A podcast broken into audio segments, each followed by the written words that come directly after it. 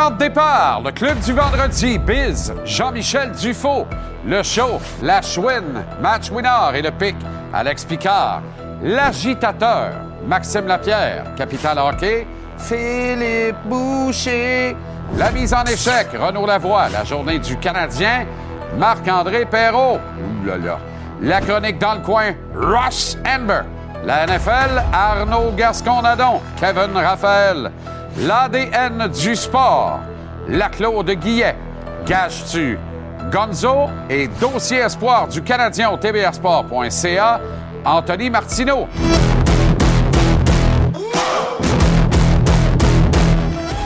Comment allez-vous? Vraiment très content de vous retrouver. Bon vendredi, bon début de week-end, bon début de soirée, bon tout, dans le fond. Bon tout. Puis pas de bon rien ce soir. Sauf peut-être au billet de saison à 18h. Pas de montée de lait. Juste une petite, remise d'une coupe de petits pendules à l'heure de Calvas qui me travaille depuis deux, trois jours. Que, que j'ai été obligé d'aller me fourrer le nez dans les réseaux sociaux pour aller lire des affaires épouvantables. Épouvantables. Mise au point à 18h au billet de saison. J'espère que vous allez bien. Le week-end commence. Ça va être fast. Encore une fois en sport. Canadien Kings demain soir. Puis on commence ça avec un Bob Bissonnette demain matin, c'est-à-dire qu'on s'en va jouer dans la rue au hockey. Chaque soir de la semaine, c'est la soirée du hockey. On s'en va jouer dans la rue au hockey. On veut tout scorer le but de la Coupe Stanley la fondation du docteur Julien. Vous le savez, euh, c'est l'une des causes que j'embrasse euh, particulièrement. Et euh, cette tradition du match de hockey dans la rue va se poursuivre demain. Vous voyez les images de la, la rue slash ruelle dans Hochelaga Maisonneuve au coin Elwyn et Adam, là où se trouve le centre de pédiatrie sociale original de la fondation du docteur Julien. Eh bien, cette 20e édition de la Guignolée va euh, nous amener dans une nouvelle ère de ce match de hockey bottine. Je vous convie demain matin, j'y serai. Plein de mes amis personnalités y seront également et vont se marier aux enfants de la Fondation du docteur Julien pour jouer ce match sur le court de basketball qui est situé derrière le marché Maisonneuve sur Ontario, dans l'est de Montréal. Court de basket derrière le marché Maisonneuve sur Ontario, dans l'est de Montréal. C'est d'une facilité, d'une simplicité déconcertante à trouver. Il y a du stationnement tout juste à côté du court de basketball. Alors, tu peux pas le manquer et tu veux pas manquer ça non plus. Maintenant, si tu peux faire un don, euh, c'est le bienvenu. Si tu peux pas, mais que tu as juste une belle pensée positive pour la fondation du docteur Julien, moi, je prends ça. Sérieux, là? Je le sais, les temps sont tough, puis tout ça, là, fait que je ne veux pas en déchirer ma chemise. Mais une belle pensée, puis toute cette énergie-là va converger pour qu'on puisse continuer d'ouvrir des centres de pédiatrie sociale. Je le dis et je le répète, tout le monde ne naît pas avec une chance égale, malheureusement. Et les œuvres du docteur Julien tentent de démontrer qu'il est peut-être possible de prendre un destin potentiellement atroce et de faire briller le soleil. Alors, soyez-y demain. Et euh, je profite de l'occasion pour saluer chaleureusement mon ami le snowbird millionnaire, Mike Desjardins, grâce à qui ses enfants demain qui vont disputer le match de hockey bottine vont avoir une surprise extraordinaire en lien avec un match du Canadien de Montréal. Une surprise extraordinaire, rien de moins. Vous voyez le site fondationdrjulien.org fondationdrjulien.org. Très, très simple de faire un don. Très, très simple de donner une récurrence à ce don via votre carte de crédit. Tu sais, une pièce par mois, c'est 12 pièces par année. Une pièce par mois, là, c'est... Euh, mais c'est rien. Hey, la framboise à une scène est rendue 5 cents. Fait que tu peux même plus avoir 100 framboises à une scène avec une pièce. Mettre ça dans un petit sac, puis ils te le vendent comme 20. J'ai fait l'exercice, je suis tombé sur 18 une fois. Pas retourné, là. J'étais pas content. Une pièce par mois, 12 mois par année. 12 pièces. 12 pièces direct? OK. OK. Pas de don à... Parfait. Mais, tabarouette, c'est le fun. Ben oui, je prends ça. On se comprend? Parfait. On va être là demain, 9 h court de basket derrière le marché Maisonneuve. Désolé d'avoir pris quatre minutes et demie, mais euh, je pense pas qu'on va, qu'on va, qu'on va se déchirer pour ça. Hein? C'est ça. La cause est noble. Merci. Merci à vous autres. Canadien, donc, s'est entraîné aujourd'hui en vue de son match de demain face aux Kings de Los Angeles. s'est présenté à notre antenne. Avant-match, 18h intégrale, 19h. Mike Hoffman, Joe Drew patinent avec leurs coéquipiers et avec des chandails réguliers. Est-ce qu'un des deux ou les deux vont être de retour demain contre les Kings? Si c'est ça, la Petzat va descendre un saint du ciel. Probablement celui qui. Euh, ah non, on lui descend pas du ciel. Ça, c'est à table dans l'église, en tout cas. Peu importe. Nick Suzuki, lui, est l'élu de novembre pour, pour la Coupe Molson. Plus de détails avec Marc-André Perrault tantôt. Ce soir, les Flames de Hooby, Hooby, Hooby Doo. Euh, Huberdo joue à Columbus contre les Blue Jackets. Match à notre antenne dès 19h. Coupe du monde de soccer. Aïe le Brésil, aïe le Brésil. Euh, qui c'est qui a dit déjà que le Brésil allait gagner la, Coupe du monde? J'ai arrêté de compter à 103 804 partisans de soccer québécois. Les Brésiliens vont gagner la Coupe du monde. Ils font même pas le carré ça va très bien. Battu au tir au but par des Croates absolument résilients. Emmanuel Bilodeau refuse de crever. C'est ça la patente, là. C'est comme si René Lévesque jouait au soccer sous nos yeux. J'adore ça. 4-2, vous l'avez vu au tir, c'était 1-1 après les minutes euh, régulières ajoutées et la prolongation. Et l'Argentine, elle, fait ce que doit, tasse les Pays-Bas. On a eu chaud. 4-3 au tir au but. On a eu chaud. Mais les Argentins et Messi continuent de marcher sur les eaux. Ils avancent au carré d'as. Demain, les deux autres duels, est-ce que le parcours Cendrillon du Maroc va se poursuivre jusque dans le carré d'as? Mais surtout, France-Angleterre demain après-midi à 14 h. Et dans la NFL, les Rams, joie le vert. Et le pâtissier des Champs de Mai, Baker Mayfield, ont battu les Raiders 17-16. Mais alors là, qui le cru? Vegas, sérieux, là, tu m'écœures. T'es risible, t'es laid. Vegas, t'es laid. Tu comprends? Non, t'es laid. On dit une Vegas. Vegas, t'es laid. C'est ça l'affaire, t'es laid. LA, tu vas-tu euh, réussir? Pense pas. Tu as quatre victoires. La saison achève. C'est Noël dans deux semaines. Il est pas mal trop tard. On y revient tantôt avec deux excellents Arnaud Gascon-Nadon, Kevin Raphaël.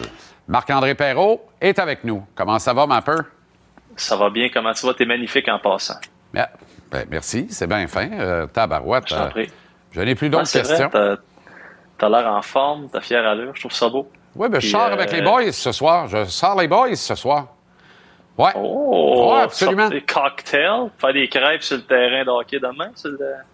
Ben là, s'il hein? vous plaît, là. On va pas se présenter faire des crêpes de 20 enfants du docteur Julien demain matin sous prétexte qu'on ne s'est pas couché à soir. C'est bien mal nous connaître. Tabarouette. Amusez-vous. tu sais que j'aurais aimé ça être là. Ouais. Les athlètes héritiers slash... Euh, ben oui. C'est ça. Ben oui, je sais, tu as un atelier de peinture demain matin. D'ailleurs, je vois que ça avance bien, là. Le pire, c'est que c'est exactement ce qu'on est en train de faire en ben Des décorations de Noël peinturées. C'est bien, formidable. doit faire un beau dégât, ça, les petits pieds et les petites mains direct dans le seau, là. Un hein? peu, oui. Hmm. Mais on a bien du fun. Mais je te, tout ça pour te dire, je te félicite. Tu sais à quel point euh, je reconnais euh, ce que tu fais. J'aurais aimé ça être là. Puis, Une euh, être en pensée et en don. Ben voilà. En pensée, là, c'est déjà énorme. C'est toutes ces pensées-là. faut arrêter de penser de la merde. Si on pense le bien, le soleil va briller pour tout le monde. Ah, le pire, c'est que tu as tout à fait raison, mon hmm. ami. Aimons-nous, aimons tout le monde, soyons joyeux. Est-ce qu'on peut enchaîner ou... Oui, allons-y. Très bien. Joe Drouin, Mike Hoffman, joue ou jouera pas demain. Un des deux, peut-être, d'après moi. D'après moi, un des deux.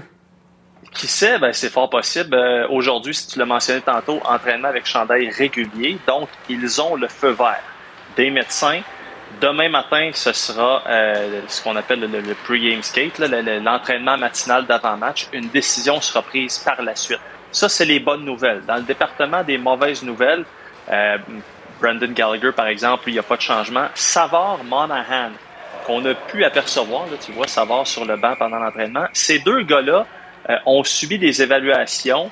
Euh, hier, on s'attendait à avoir des résultats. Malheureusement, il va falloir attendre. Même chose pour Mike Matheson, qui hier, tu te souviens, a quitté l'entraînement. Oui. Euh, comme ça, pour aucune raison qu'on connaît, du moins aujourd'hui, journée de traitement qu'on nous dit. Alors, à suivre dans ces cas-là. Maintenant, tu le sais, ça va bien chez le Canadien. La bonne humeur est là. Tout le monde a du fun. Puis on le vu encore aujourd'hui. On va voir des images. Jonathan Drouin qui fait gagner les fameux blancs. Je sais pas si on les a. En tout cas, le party était pogné. Voilà, là-dessus, ça c'est Slavkovski. Qui, en tout cas, à un moment donné, Drouin fait gagner le monde, puis c'est le party. Puis, euh, en tout cas, c'était bien le fun. Sauf que Martin Saint-Louis, on a comme on le voit jamais fâché sur la glace. Très, très rare qu'on le voit perdre patience euh, en public. Et là, on a vu quelque chose qu'on voit pas très, très souvent. Martin Saint-Louis qui euh, lève le ton un petit peu. On peut écouter ce que ça a donné pendant l'entraînement. Ah ouais?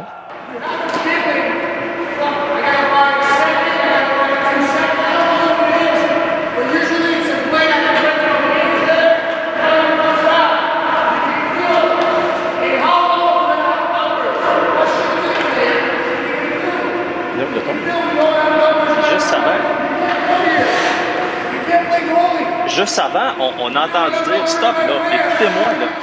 Puis on, il n'était pas content de, comment l'entraînement se passait. Puis pour ça, je, je, trouvais intéressant de te montrer la séquence. c'est que on, le voit souvent crier ses, directives, mais juste avant, là, il a fait hey, time out, là. Écoutez-moi, là. Ouais. Puis, euh, en tout cas, je trouvais ça intéressant quand même de, le présenter. Je confirme qu'il a levé le ton, là, mais demande-moi pas ce qu'il a dit, on comprend rien. Mais, euh, ben, il a levé le ton. Ben, le plus important qu'on entendait, c'était vraiment au début, quand il a, arrêté tout ça, puis il a dit là, là, écoutez-moi, là. Les, les, gars ne, comprenaient pas. Hmm. Voilà pourquoi. On devrait présenter la Coupe Molson de novembre demain avant le match à Nick Suzuki, le capitaine, pleinement mérité. Il va y être habitué pour les prochaines années. C'est le successeur de Carey Price pour cette mention euh, honoris causa mensuelle. Euh, Suzuki, par contre, qui est allé euh, quand même d'une prédiction assez flabbergastante aujourd'hui. Ben, c'est rare qu'on entend ça. Puis effectivement, tu fais bien de mentionner que c'est la, Coupe euh, Carey Price qui deviendra sans doute la Coupe Nick Suzuki parce qu'on se souvient de le gagner en octobre avec Cole Caulfield. Et c'est là qu'on s'en vient avec la déclaration parce que bon, Nick Suzuki a beau euh, euh, dire ce qu'il veut, lui aussi ça va quand même bien côté but. Là, il est sur un rythme de 44 avec ses 14 buts. Euh, Cole Caulfield en a 15. Ça, c'est un rythme de 47. Il est huitième dans la ligue, mais quand je te dis, c'est plutôt rare qu'on entend les coéquipiers mettre une certaine pression sur euh, leurs amis. Euh, écoute bien ce que Nick Suzuki a dit aujourd'hui. Oh, uh, 50 for sure. We'll see though. He's got a. We'll try to get him 50 this year and see where that goes. Tu vois la confiance qu'il a dans son coéquipier, mais pour moi, je ne mets pas un numéro sur Cole. Moi, je Cole, il faut que ça améliore je vais continuer à s'améliorer comme joueur de hockey. Je sais, j'ai rien à y apprendre pour compter des buts. Ça aurait été bien le restant qu'ils mettent un numéro sur Cole. Il met même pas le classement dans la chambre. non, mais c'est quand même pas pire. oui, c'est bon. Très bon. Qui dit 50, mais il connaît bien. Puis comme je te disais hier, euh, les, chances de marquer de qualité A, il y en a plein, plein, plein. Puis s'il y en a un qui sait le potentiel de marqueur puis qui peut l'aider, c'est bien Nick Suzuki. Mais en tout cas, je trouvais ça quand même euh, sympathique. Quel travail, ma peu sensationnel. Et je parle même pas de ta coiffe Spirou Style. Merci infiniment. Et, euh, oui. si tu savais comment je suis pas en congé quand j'ai deux athlètes, tu, verrais que mon style capillaire, c'est pas mal dans le dernier de mes soucis. je vais le voir, là. ah ouais. C'est juste que je suis pas hein, tout seul. Bon. Salut, bonne veillée. Toi aussi. Bon week-end. Salut tout le monde. Merci. Bye. Ross est dans le coin, dans le coin, dans le coin. Ross est dans le coin, le coin. Ross est dans le coin. Dans le coin, Ross Sandberg, comment ça va, Ross? Ça va bien. Tu checkeras quand tu auras une chance. Oui. Scotch and Soda oui. Magie. Oui, Magie. Sur YouTube. Ah oui? C'est un très, très bon tour. Tu vas vraiment l'aimer. Ça, ça c'est une tour de Le tour s'appelle Scotch, and Soda, pas vrai? Ouais. Je vais regarder ça en fin de semaine. Ouais, tu vas voir. Tu me parleras la semaine Ça m'excite, tout ça. Je t'en parle la semaine prochaine. Parfait. Euh, tu es un généraliste. Tu es un gars de boxe, identifié à la boxe, mais tu aimes tous les sports, notamment la balle. Quand tu regardes le marché débile au baseball majeur, les 360 millions de 9 ans pour Aaron Judge avec les bombardiers du Bronx notamment, as-tu une pincée en disant il faudrait rêver aux expos? Êtes-vous fou? Ben, euh, son contrat seul aurait peut-être sauvé les expos pour combien d'années, ça, si on, s'il y a eu Ça, ça? c'est sûr. Euh, Qu'est-ce que je trouve le, le ça se dit-tu, le, le Oui.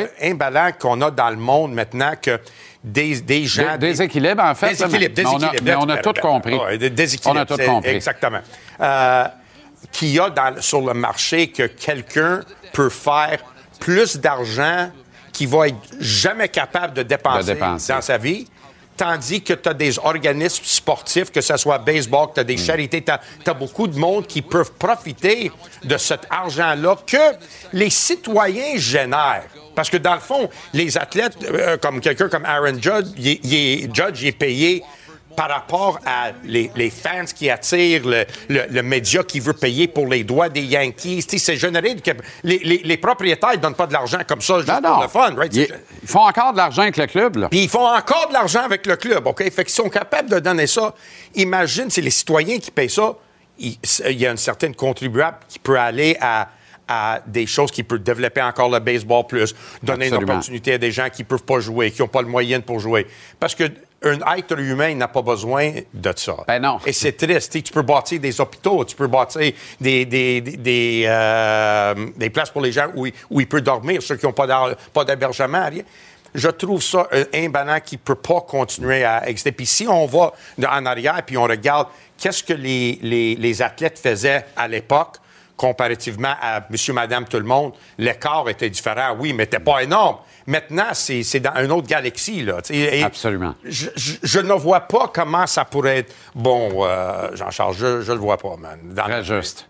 Et injuste à la fois. Oui. Terence Crawford, David Avanessian, Oui. championnat WBO, présenté en direct à notre Hey, antenne. félicitations, TVA hein, Sport, euh, demain soir, 21h. Je sais pas si LP qui a fait ça ou je sais pas qui Ben a oui, fait ça. C'est lui, mais sûr. euh, good job parce qu'il y a d'autres places qui vont payer du pay-per-view pour ce combat-là. Puis, beaucoup de monde vont dire, mais c'est qui Avanessian? Hey, c'est une gars solide, tu vas voir, il va livrer la marchandise. Ah. Crawford, écoute, il est bon, OK, il Ouais. est bon. Mais il n'a pas choisi une dirt pick euh, en? Formidable. Euh, ça va être un très, très bon combat. Puis, euh, en tout cas, moi, c'est sûr que je vais le regarder. Euh, il est bon. Est-ce que c'est la dernière marche avant Spence Jr. pour Crawford ou ça arrivera jamais? Une autre affaire qui arrivera jamais? Le chose, on peut pas dire... c'est maintenant- plus ça a du bon sens, moins ça arrive. Exact. Puis on- mais malheureusement, on peut pas dire en boxe never, on peut pas Ouais. dire jamais parce qu'à un moment donné, les deux vont avoir 55 ans puis ils vont dire le combat qui a jamais eu lieu, on va le faire maintenant, puis ils vont le faire à l'âge de 55 ans. là, sais. Ben oui, fait qu'on peut pas dire jamais. C'est ça. Mais euh, mais on a tellement rêvé de Mayweather Pacquiao, puis on a tellement été déçus quand ils l'ont finalement fait. Parce que c'était trop, c'était en Il retard. était trop tard. Il était trop Effectivement. tard. Fait qu'on peut pas dire jamais, mais à- le plus en plus qu'on attend, le- moins de chances qu'on va les voir à leur meilleur. Fait que même si on le voit, ce sera pas comme s'ils étaient à leur meilleur. On a vu Joe Louis et Rocky Marciano, mais Joe Louis, il était pas à son meilleur. Fait que, tu sais, Ouais. Ben là, parle pour toi, là. Ça, je Non, pas vu ça, là. Je veux dire, en général. OK, correct. Un jour, Crawford risque fort d'entrer au temple de la renommée de la boxe. Mais, mais dans le fond, on peut-tu payer un ticket puis rentrer au temple de la renommée de la boxe? Des fois, ça donne un peu cette impression-là, non? Ah, c'est sûr. Euh, surtout par rapport à les gens qui ne sont pas des boxeurs. Les boxeurs, souvent, c'est assez évident Ouais. qui, qui va rentrer. Ben, on a vu OK? Froch cette semaine. C'est cette semaine. Roy Jones, tu peux pas dire que Roy Jones Ben, pas dans le temple de la renommée, Floyd Mayweather. Automatique. Fait que les choix sont obvious, sont évidents. Ouais. Mais c'est surtout le reste qui les, qui les entoure. Tous ceux qui sont dans le temple de la renommée, de médias, tout ça. Ça, on dirait que c'est tout acheté. C'est quelqu'un qui fait un don, puis ah ouais, tout d'un coup, des promoteurs, là, des promoteurs qui ont rien fait, qui sont dans des- le temple de la renommée parce qu'ils payent. Si on veut parler, mettons, de Qu- Québécois, je pense qu'on a plus de chances de voir Kim Clavel ou, ou Marie-Ève Dicaille dans le temple de la renommée avant qu'on voit un homme dans le temple de la renommée de, de Québec. Et ça, c'est parce que maintenant, il y a une vague. Maintenant, il y a- il va- cette année, ils- ont- en mois de juin, là, ils vont introniser trois femmes encore cette année dans le temple de la renommée. Il y en a une qui, qui a une fiche de 24 victoires et 12 défaites. L'autre, 17 victoires, 5 défaites, 3 nuls. Mhm. Ah Ils sont ouais. dans le temple de la renommée. Ouais.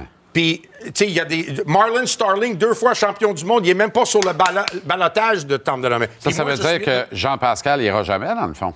il est probablement le aller. plus proche des hommes, mais borderline, là, tu sais, borderline, euh, puis c'est triste, mais, tu sais, j'avais beaucoup de... Je suis un des gars qui vote pour le Temple de la Renommée? Ouais. Un des- Puis je vois les noms qui sont là, puis des fois, je me demande comment... Il y, a- des noms sur le balotage, je dis pas qui est rentré, mais qui est sur le balotage, que quelqu'un qui était chronomètreur.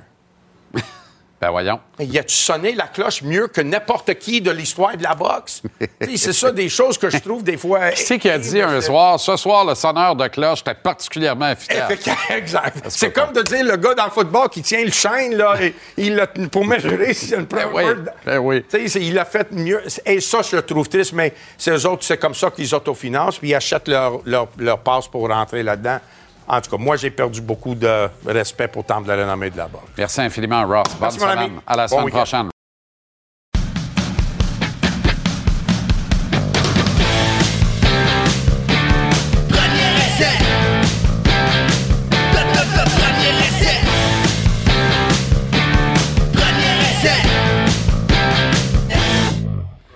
Premier essai, Arnaud Gascon, Nadon et Kevin Raphaël.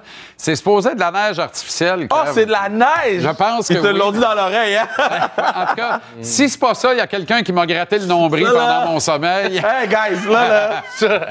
Je viens pas souvent, là, mais guys, on peut-tu arranger les arbres de Noël dans le show de Nous, JC? on veut parler de la mousse dans le nombril. Moi, ça, ça ne mais- revient pas, ça. Ouais, non.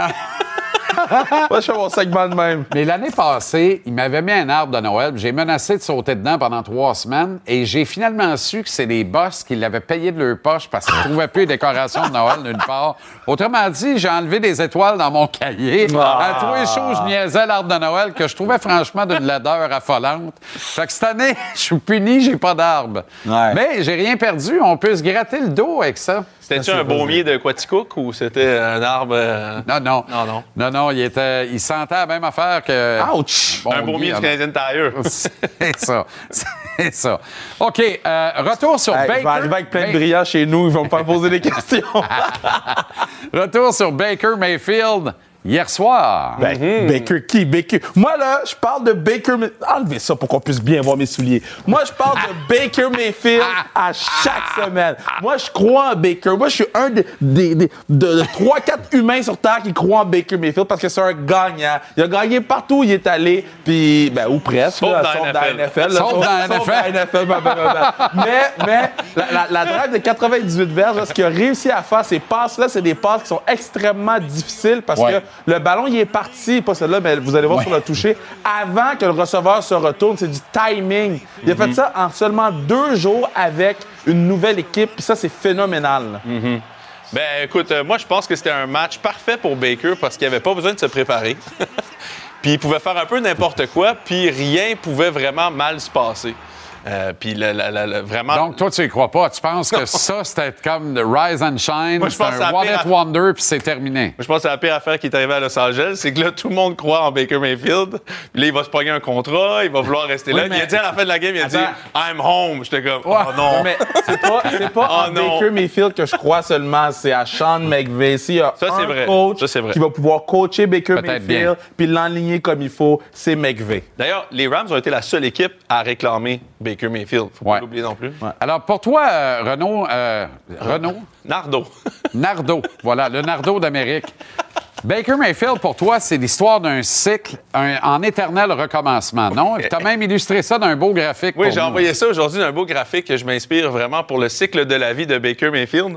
Donc en ce moment, on se retrouve en bas à gauche où il joue bien et gagne. Ça, c'est Baker Mayfield.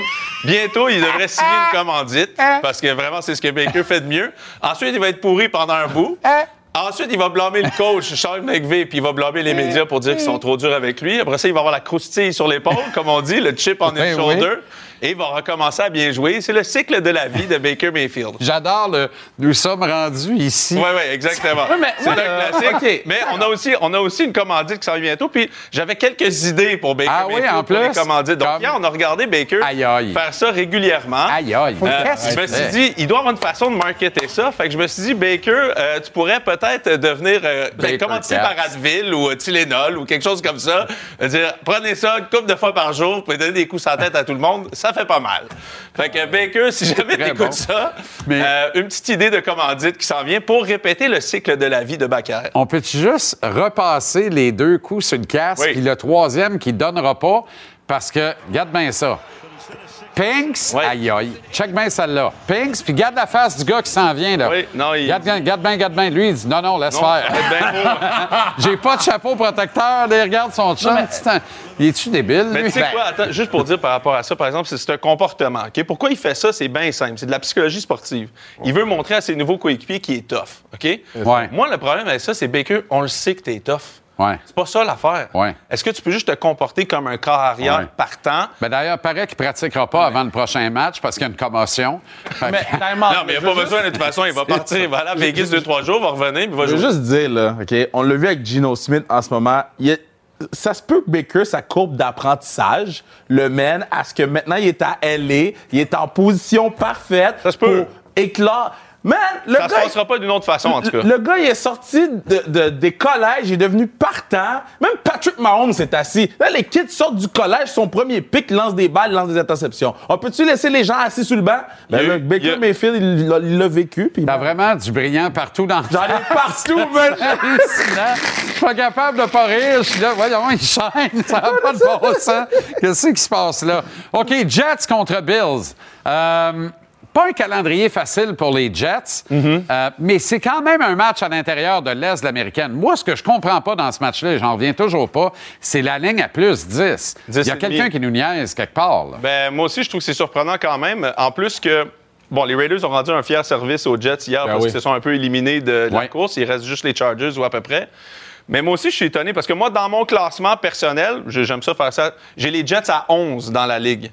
Puis j'ai les Bills à 3 ou 4. Fait que je trouve que la- c'est une gro- c'est un, un gros pointage. là. 10 points et demi dans la NFL, c'est c'est beaucoup. À ce moment-ci de l'année, Euh, avec un must-win situation pour New York. En plus, je, prends Oui. en considération que je pense que, écoute, le dernier match que Mike White a joué contre les Bills s'est fait sortir. Ça a été la fin de, son, de sa dernière lancée avec les Jets. Ça a été une volée. Est-ce qu'ils prennent ça en considération? Peut-être, mais je trouve que vraiment 10,5, c'est un peu. euh, Puis je pense qu'ils se disent que euh, Allen, il est tout le temps. Tu sais, c'est un gars qui, qui aime se venger, là. Puis là, je pense Ouais. que la défaite a fait mal. Puis je pense qu'il va mettre toute la gomme. Exact. Moi, pour vrai, les Jets, la défensive des Jets, c'est la défensive la plus sous-estimée de la Ligue. Ouais, Cette défensive-là peut jouer man-to-man, zone, Tout à peut fait. mettre de la pression à 4, pression à 5. Tout. En tout cas, moi, les Jets, là, j'ai- les Bills, ça va pas être facile. Non. Et si Allen enfonce 30 points contre cette défensive-là, il est sérieux. Et là, on y croit au plus 10. Mais sinon, je sais moi, j'ai de la misère Je avec ça. Ouais. Deux autres beaux petits classiques à l'intérieur des divisions. Là. Vikings-Lyon. Les Lions à la maison, je comprends, mais favorisés par deux et demi. Je suis saisi. Là, t'as pas dit les petits lions. là. Qu'est-ce qui se Les passe? petits lions, lions, lions. J'adore les petits lions, lions, lions. Non, mais c'est, c'est- moi, je comprends pas cette, cette- le fait que les Vikings soient sous-estimés. La seule raison, c'est que tu peux pas faire confiance à Kirk Cousin. Là. J'y confierais même pas euh, rien. Mais euh, euh, j'allais dire des choses. Même pas d'arbre de Noël? ouais, c'est ça. L'arbre de Noël qui est à côté tout brisé. Je vais piler dessus tantôt. Mais euh, moi, je pense que si les, les Lions veulent gagner ce match-là, il va falloir faire confiance à leur jeu au sol. faut pas mettre le ballon dans les mains de Jared Goff. Si on demande à Jared Goff de remporter ce match-là, ils vont le perdre à plate couture. Moi, je pense que les Vikings vont battre les Lions. Hum. Ben, en tout cas, c'est une belle marque de confiance aux Lions. Honnêtement, là, on a beau dire les, petits Lions ou on a beau dire c'est quand même juste les Lions de Détroit, mais que Vegas prenne vraiment les Lions dans ce match-là, je, je- je- je suis un peu en bas de Ben, ma j'en chaise. reviens pas. Kirk Cousin à une heure en plus. Ben Ah oui, Est-ce qu'il y a quelqu'un qui ça. peut les appeler? C'est à l'heure où ils marchent. Ben oui. Eagles Giants, ça vous court depuis le temps. J'adore ça. Je suis Ouais. tellement content. Giants 7,5. Ah, oui, Non, non. Eagles, Eagles, Eagles. Giants, 7,5 plus 7,5. Plus j'espère. 7,5. OK, très Oui, bien. oui, oui. OK, Dolphins Chargers, ils se marquent 80 points minimum. Vrai ou faux? Il n'y a pas de défensive là-dedans. là. Il, va, C'est ça. il va avoir des points, des passes de toucher. Basketball on turf. Puis, euh, moi, j'ai hâte de voir qui, qui va être capable de surveiller Hill. Il y a personne qui va être capable de couvrir ce gars-là du côté des Chargers. En là. tout cas, c'est- les Chargers sont obligés de gagner ce match-là aussi, surtout si les Jets euh, gagnent contre les Bills. Justin Hébert, les canards de l'Oregon. Ça pourrait être Merci infiniment, euh, les boys. Moi, je pars avec, hein? Oui, on dirait, oui. Part avec. Pour expliquer que t'en as un peu de lui Un peu partout, dans le partout. visage. Et sur le chest, bien sûr.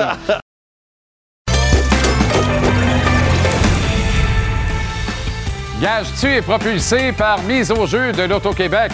Bon, miseaujeu.com et grâce à Mise au jeu plus, fais des paris dans le cours des matchs, fais des paris uniques, amuse-toi, fais ça euh, savamment grâce au maître Stéphane Gonzalez, qui est ici tous les lundis et vendredis en capsule et en intégrale de fin de soirée. On est là ce Le soir. vendredi. Vous êtes là ce soir, Oh, formidable, merveilleux.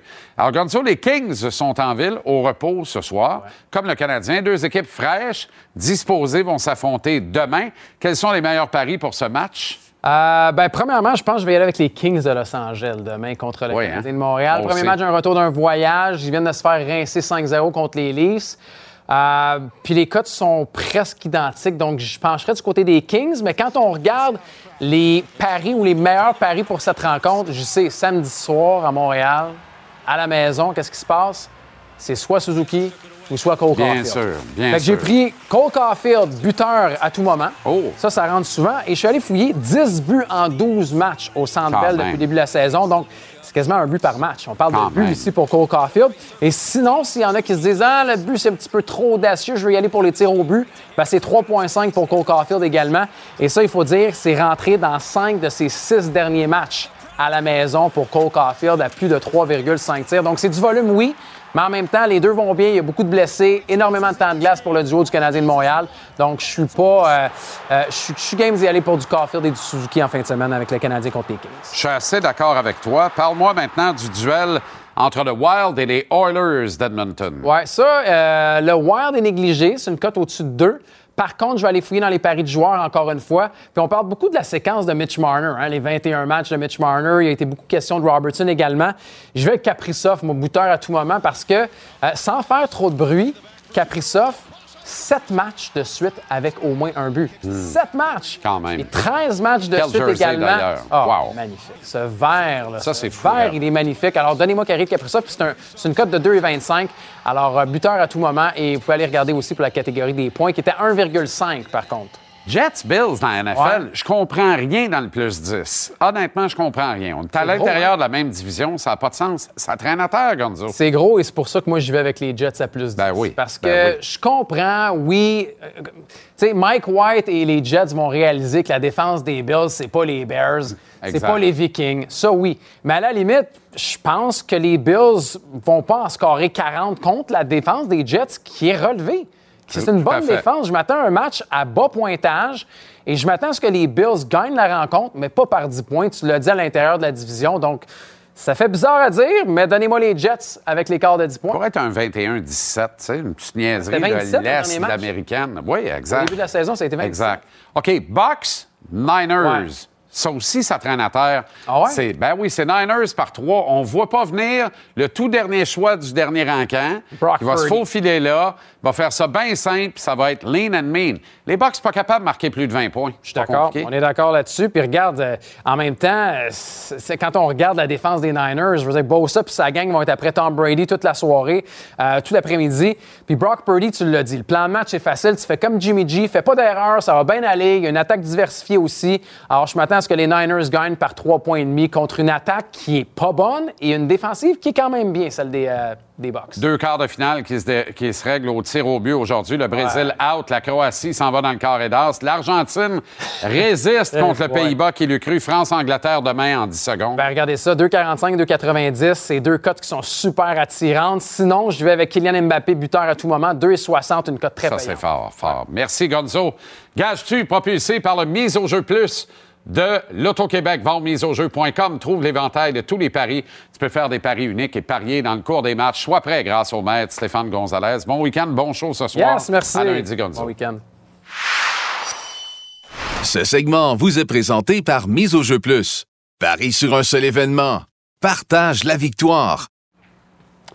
Anthony Martineau euh, est allé rencontrer les espoirs du Canadien dans le Massachusetts, mais accessoirement, l'un des directeurs du développement des joueurs du Canadien, le bon Rob Ramage, qu'on ne reconnaît pas si vous avez une carte de hockey de l'époque. Impossible à reconnaître. Comment ça va, Anto? Ça va très Oh, oui, pas mal, pas mal. Alors, en euh, forme. Fréquente les gymnases quand des même. hôtels, c'est pour quand ça. même. Ben oui, ben là, à un moment donné, il faut meubler son temps aussi. Euh, et Ramage le fait bien à observer ses espoirs. Donc, il t'a parlé de sept espoirs de l'organisation particulièrement. Oui, absolument. Euh, évidemment, on, on comprend dans le lot qu'il a parlé des quatre dont il a été question cette semaine. Il était d'ailleurs dans le Massachusetts pour espionner, pour évaluer ces quatre gars-là. Donc, on parle d'Hudson, on parle de Farrell, de Luke Tuck et de Jaden Strobel. Euh, commençons par Lane Hudson, parce que c'est euh, assurément le gars du lot qui est le plus excitant, le plus spectaculaire. Et j'ai beaucoup aimé ce qu'il m'a dit. Euh, évidemment, bon, la question était que penses-tu de Lane Hudson en général? Très excité par son jeu, hâte de voir ce qu'il va faire dans la Ligue nationale, mais surtout, du côté des Canadiens, on va plus loin que la simple évaluation et on s'assure d'un suivi constant au niveau de ce qui touche son gabarit. OK. When you're that size, your head happens to be at most guys' elbow, shoulder level. And that's the concern, especially in today's game with the number of concussions. But, you know, we've talked about this quite a bit. Um, you know, head on a swivel, sense danger. Um, because a, a big hit could end things for him very quickly. And he's aware of that. So uh, that's, he's working on that, uh, getting hit less, being aware of who's out there, who the hitters are, and uh, sensing danger. Ouais, j'ai envie de répondre à ça que Cole Caulfield euh, a l'intelligence de ne pas se faire frapper. Moi, je miserais sur l'intelligence d'Hudson pour bien se protéger également. Je Ouais. suis pas très inquiet pour un gars comme ça. là. Non, parce que ces gars-là bougent à une vitesse fulgurante. Exact. On voit un gars comme Slavkovski qui se fait faire mal des fois. Pourquoi? Parce qu'il n'a pas nécessairement le réflexe de se protéger en bougeant sa Il n'a tête. jamais eu besoin de le faire. Exactement, mais, mais j'aime quand même qu'on pousse la réflexion plus loin, qu'on ne s'assoit pas seulement sur le fait que le gars est talentueux, qu'on lui offre un support constant. Sean Farrell, Ben, Sean Farrell, encore là, c'est un gars que Ramet j'aime beaucoup et on commence à comprendre pourquoi. Cette semaine, on en parlait. Espoir presque parfait, offensivement comme défensivement. La question à Rob était Penses-tu que Farrell pourrait s'amener à Montréal dès la saison prochaine? Sa réponse. And he's a very determined young man. So you never say never. Listen, um, did, did I think the three young defensemen that are patrolling the blue line uh, this year were going to be there? Uh, I felt that they, they would play NHL games this year, but they're off to a tremendous start. So, uh, you know, with Sean, we'll see. Certainly has all the tools, the hockey sense, the, the smarts. Um, he's a complete player. He impacts just about every game he plays in. You watched him in practice yesterday. Um, I left. I got sick of watching him beat the goalies. His poor, his poor goalies were. It was funny. he could light it up. Ça, euh, petite anecdote euh, rapide. Il assistait à l'entraînement de Farrell un jeudi après-midi à l'université Harvard. Tu sais, les gars viennent finir leur cours, habituellement sont endormis. Sean a enfilé une séquence, quatre buts de suite, aller-retour. J'ai regardé Rob, puis il était crampé dans les estrades. Beaucoup de talent, Sean Farrell. très rapidement en terminant, très élogieux, Ramage sur Owen Beck, un espoir canadien. Qu'il a laissé toute une carte de visite lors du dernier camp d'entraînement. La question est celle-ci. Owen Beck est-il ton futur deuxième centre, Rob? He's got pro habits. He's playing a pro game in junior already, and he's got another year of eligibility in junior. So we'll see. He certainly raised a lot of eyebrows in camp this year. We kept him around for a long time. He played exhibition games, and he just needs to keep progressing. And we'll see what happens next September at camp.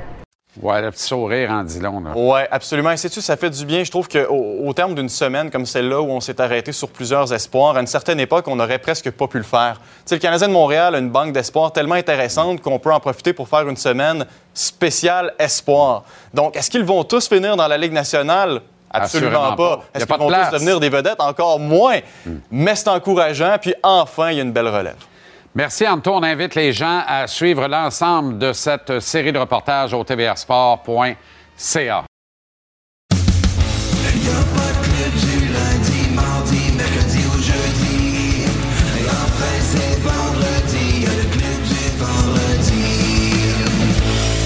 Club du vendredi, avec Biz et Jean-Michel Dufaux. Messieurs, bonsoir. Messieurs, bonsoir. Jean-Michel, donc, euh, euh, Miami, nouvelle mecque du sport aux États-Unis.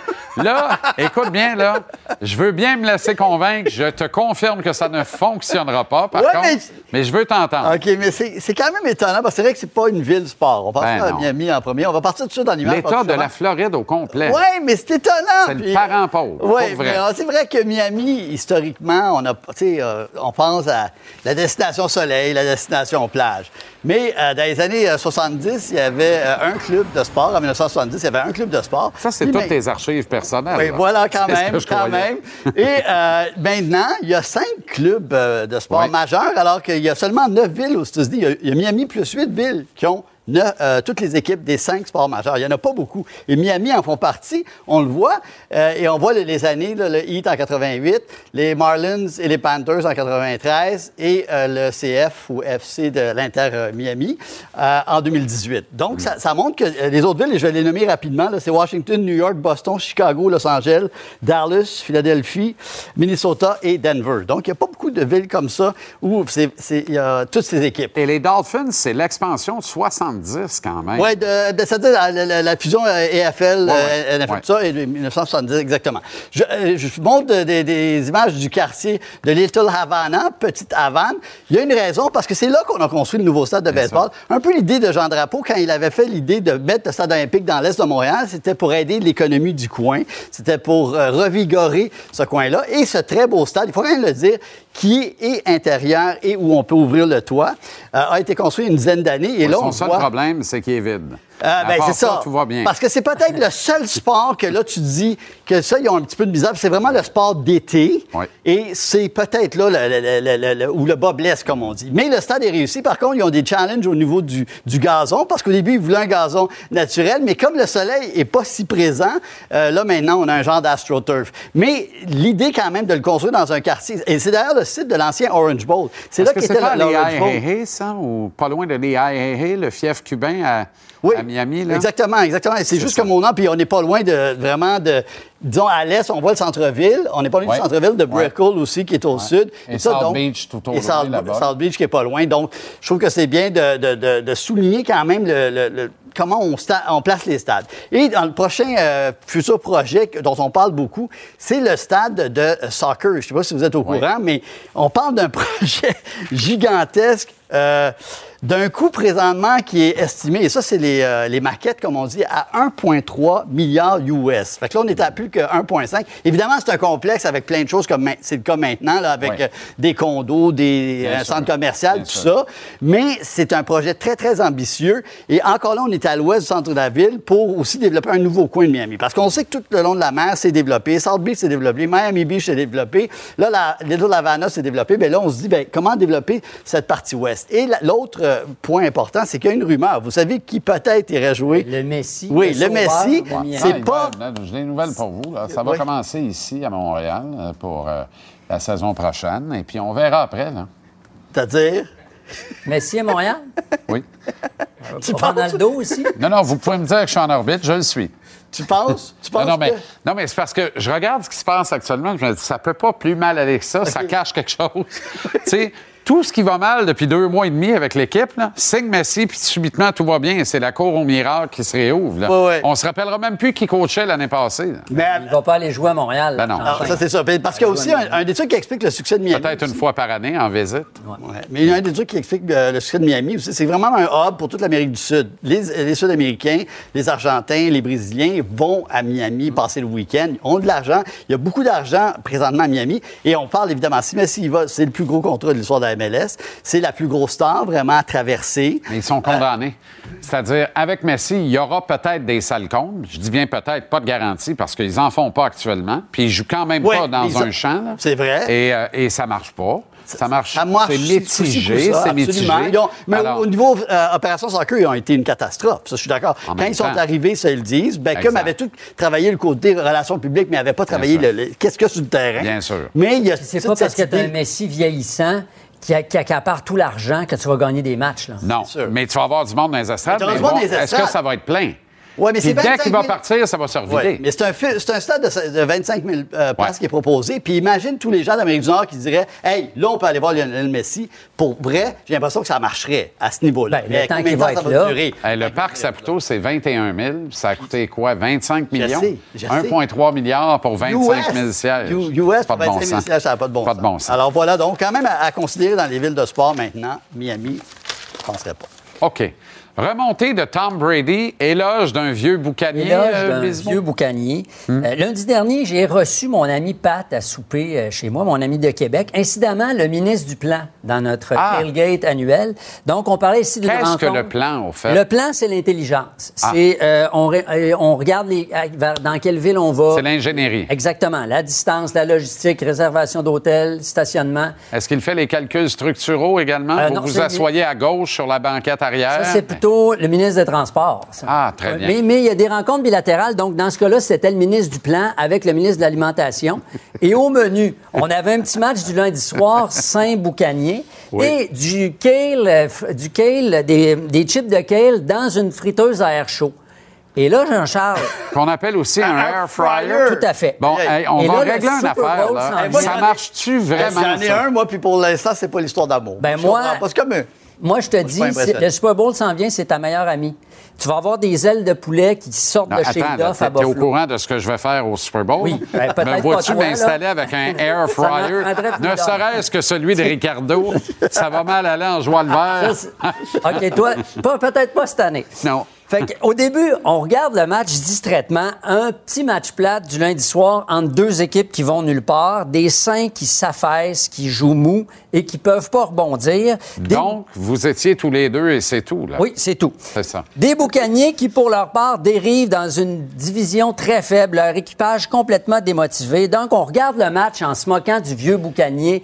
Le vieux Brady a la mobilité d'un pirate avec une jambe de bois. Il a plus son œil d'antan. Il lui Ouais. manque la fraction de seconde. Il a plus le feu sacré. Bref, tous les clichés gérontophobes, ils sont passés pour envoyer le vieux Tom de 44 De ans. au dos. l'agisme, de l'agisme. Vous avez fait de l'âgisme. Ah, C'était cœur. 100% C'était 16 à 3 en fin de quatrième quart. Le match était plié. On était rendu à faire la vaisselle.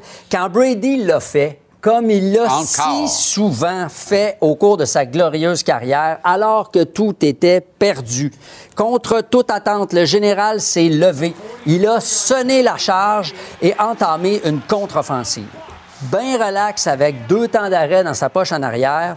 Il a finalement enfilé deux touchés sans réplique. Les Bucks ont gagné 17-16. Absolument incroyable. Me suis promis de plus jamais douter de Thomas Non, Brady. non, c'est ça. Et on- les gens continuent d'en douter. Écoute. Arrêtons de gager contre ce c'est effrayant. On s'extasie souvent et à bon droit devant les prouesses des jeunes sportifs. Vrai que la vitesse et l'énergie et l'enthousiasme de Caulfield et Suzuki galvanisent les foules, indéniablement.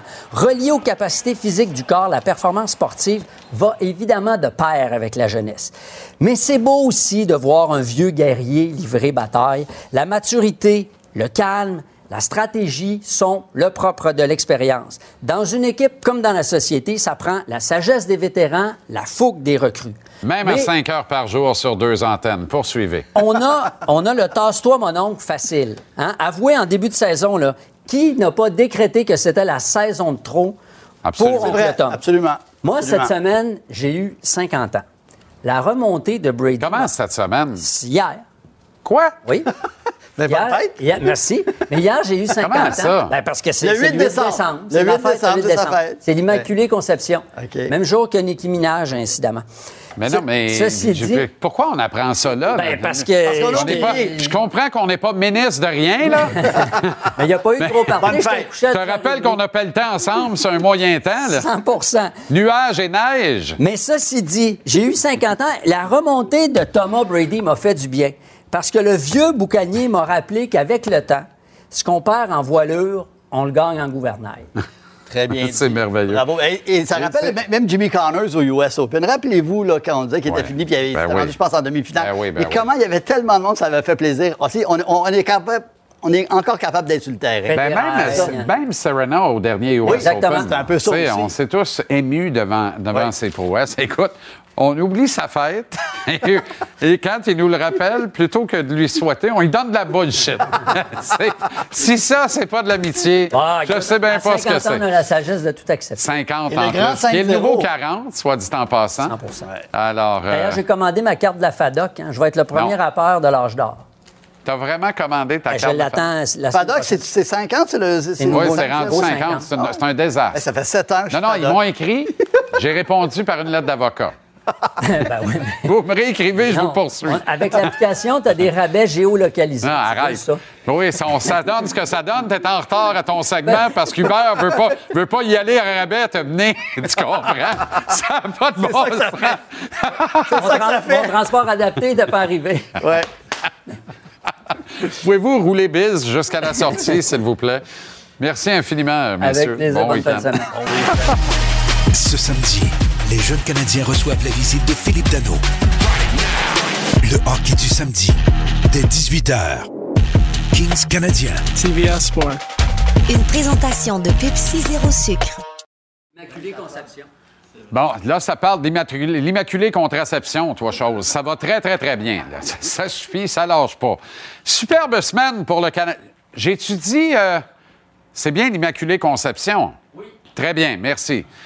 Superbe semaine pour le Canadien qui est revenu d'un voyage dans l'Ouest avec les honneurs et 5 points sur 8. Sale temps pour le Canadien au niveau des communications avec le dérapage Carey Price. Triste histoire, certes, dont on a hélas beaucoup trop parlé, mais en même temps, en avions-nous seulement le choix? Cette histoire autour de Price aurait tellement pu être évitée si Carey avait pris sa position publique sans égard à la coalition canadienne pour les armes à feu. Personnellement, j'ai absolument pas envie de revenir sur le fond de cette histoire, mais j'ai envie de m'attarder à la forme. Je suis allé lire les commentaires sur les réseaux sociaux depuis que cette affaire a éclaté.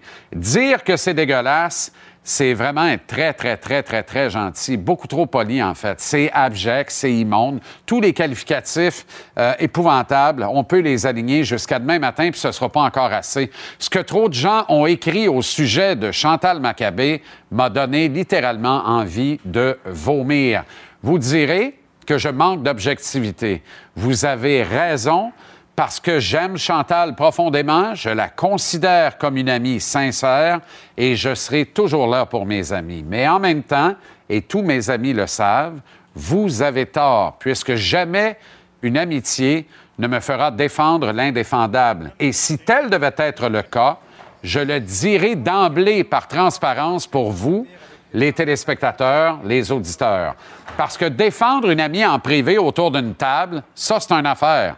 Utiliser mes opportunités d'antenne pour des médias qui ne m'appartiennent pas, pour défendre l'indéfendable, ça, c'est une autre affaire. Je ne me nourris pas de ce pain-là. Alors, ce soir, je défends Chantal Maccabé néanmoins. Pourquoi? Parce que rien de ce que Chantal a pu faire ou ne pas faire cette semaine dans la saga Price ne justifie la haine et la méchanceté qui lui est versée sur les réseaux sociaux.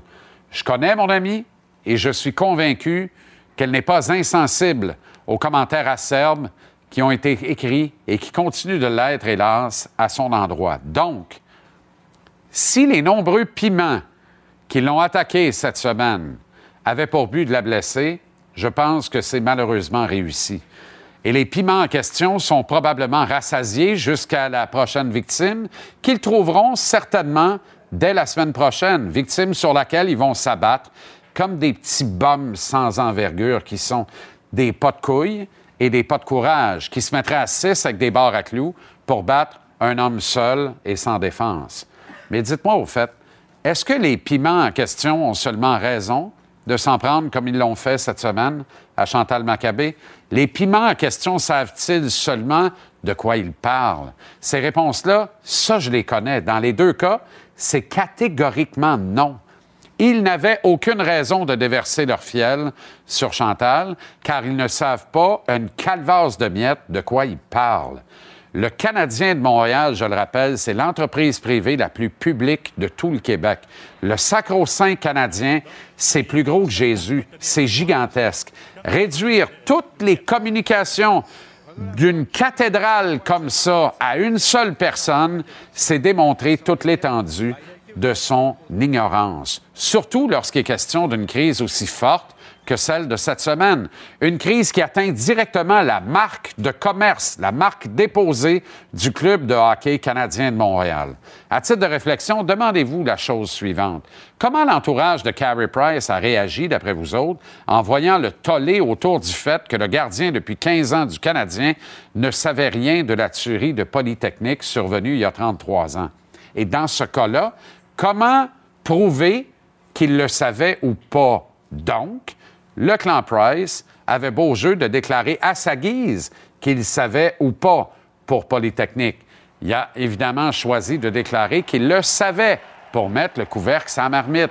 Mais si Price a vraiment dit aux Canadiens qu'il ne le savait pas, est-ce que le Canadien va tirer sous l'autobus publiquement un joueur encore sous contrat avec lui pour quatre ans? Réfléchissez à ça un peu dans un premier temps. Ensuite, les piments du web, les vulgaires petits bums sans envergure. Je sais que vous allez continuer d'assouvir votre colère refoulée sur des personnalités publiques. C'est votre sport et votre besoin constant de défoulement. Un défoulement que vous ne pouvez pas exercer en allant faire du jogging. Le seul exercice que vous êtes probablement capable de faire, c'est faire aller vos deux majeurs pour vomir à travers votre clavier. Alors, les petits piments du clavier, j'espère lisent, que ceux qui vous lisent regardent ce billet de saison actuellement, ne serait-ce que pour relativiser un brin vos attaques, ne serait-ce que pour réfléchir à vous bloquer de leur contact. Question de purifier leur environnement web de vos élans malsains. Vous ne savez pas de quoi vous parlez. Vous n'avez aucune nuance et vous êtes donc incapable d'une vraie réflexion. Alors, alors taisez-vous, malheureux, puis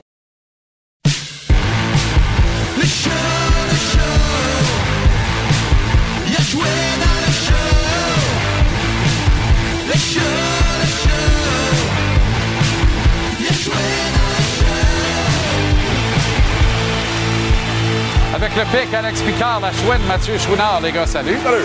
La chouine qui a pris son meal d'avant-match, puis euh, il en a gardé un- une petite tache.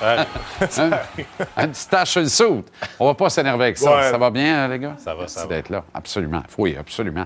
Euh, le Canadien accorde beaucoup de buts en général, mais il se marque beaucoup de buts en général dans la Ligue nationale. Euh, mais c'est pire à domicile. dans le- Pourquoi c'est pire à domicile? Comment vous êtes... Le, lot d'une jeune équipe trop portée sur le show à donner, le spectacle, on veut, on veut que la tourne parte, que le monde se lève, on veut que des bières se renversent, on n'est pas au courant du prix ou quoi? Ouais, peut-être euh, peut-être que c'est ça. On veut donner un spectacle.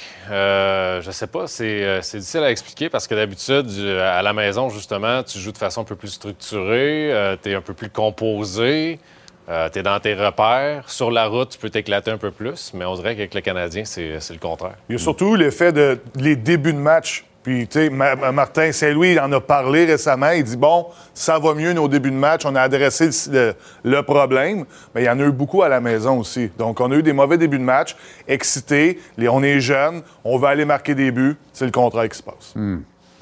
La question du jour, c'est en l'absence de Sean Monahan, lequel des joueurs suivants doit patrier, patrier? Pas capable de le dire comme du monde. Je comprends pas pourquoi. J'aurais dû changer la question dans le fond. Patrouiller le trio complété par Slav puis Josh Anderson. Dvorak, Evans, Kirby Doc, autres précisés. Euh, visiblement, ça va être euh, euh, Jake Evans, puis c'est correct. Je pense que c'est du renforcement positif pour le bon Jake, que l'organisation aime beaucoup, là, malgré que les partisans trouvent qu'il ne produit pas. Puis à Montréal, on te mesure sa colonne de buts, de passes et de points, là, mais c'est pas nécessairement la première affaire qu'on lui demande de faire. Êtes-vous d'accord avec ça, par contre? Ben, j'avais pas l'idée, essayer de le relancer un peu offensivement, parce qu'il joue de belle façon défensivement, euh, même bloc des lancers, paye le prix énormément. Mais on, on l'a vu l'année passée, il a marqué quelques buts quand même assez impressionnants. là. Tu te dis, OK, c'est c'est Jake Evans qui vient de faire ça. Donc, il a le talent. Peut-être que de cette façon-là, on va être capable de le relancer. Mais évidemment, c'est Jake Evans qui va débuter euh, sur sur ce trio-là.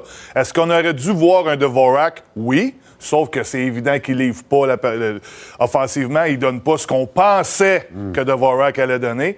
Mais est-ce que j'aime? Donc, si on a un Jake Evans qui Mais va voyez là... un peu de respect, là. De- Evans, il est troisième, là. Il y a à peine trois fois plus de votes que autres. Parce que c'est statistique de Parce qu'il n'y en a pas il d'autres. ressort pas. Mais est-ce que c'est. Moi, autre, là, tu sais, ça ne sera pas un autre. Mais est-ce qu'on a la chance présentement de peut-être voir un Anthony Richard qui va venir patrouiller la ligne de centre du quatrième trio? À la place Ah, de ben mettre là, Pitlick? Ça, c'est très intéressant parce que. Oui, ben c'est ça, ça arrivera pas. Le dire, c'est comprendre que ça arrivera pas, mais c'est mauditement intéressant. Moi, j'aurais adoré ça. Mais là, tu as Hoffman et Drouin qui ont patiné avec contact aujourd'hui. Quoique je devrais pas le dire de même, mais avec un chandail de régulier. Est-ce que. Avec contact. non, mais c'est deux qui. Avec contact, pas de contact. évitent ça, les contacts. Ouais, mais même que- l'entraînement. hein, a- Oui, exact, en plus. Bon, il y a plein de raisons, finalement. Ils tu mettent vois. pas leur verre de contact. Ah bon, ben ça va, ça, ça va très bien. Est-ce que les deux pourraient, les deux pourraient jouer en fait demain? Donc là, ça va. Mais c'est des alliés. Est-ce qu'on va défaire la paire Slavkovski-Anderson? Ça clique ces deux-là quand même à date là, ça surtout avec Monahan. Mais ça dérougit pas, là, même en, en l'absence de Monahan. Moi, je laisserais ça comme ça. Petlick, c'est une option aussi capable de jouer au centre. Puis c'est drôle, on se, on se pose la question, on regarde la ligne de centre en ce moment, puis on affronte qui demain? Ouais. non, non, une ligne de centre qui envoie. Quentin Byfield dans la Ligue américaine parce qu'il n'y a carrément pas de place. Ça n'a pas de bon sens. Et qui rit dans sa barbe? Philippe Dano. ah oui. Parce que tout le monde à Montréal disait ça n'a pas de bon sens. Ils l'ont signé six ans. Dans deux ans, il va être troisième centre, peut-être même quatrième.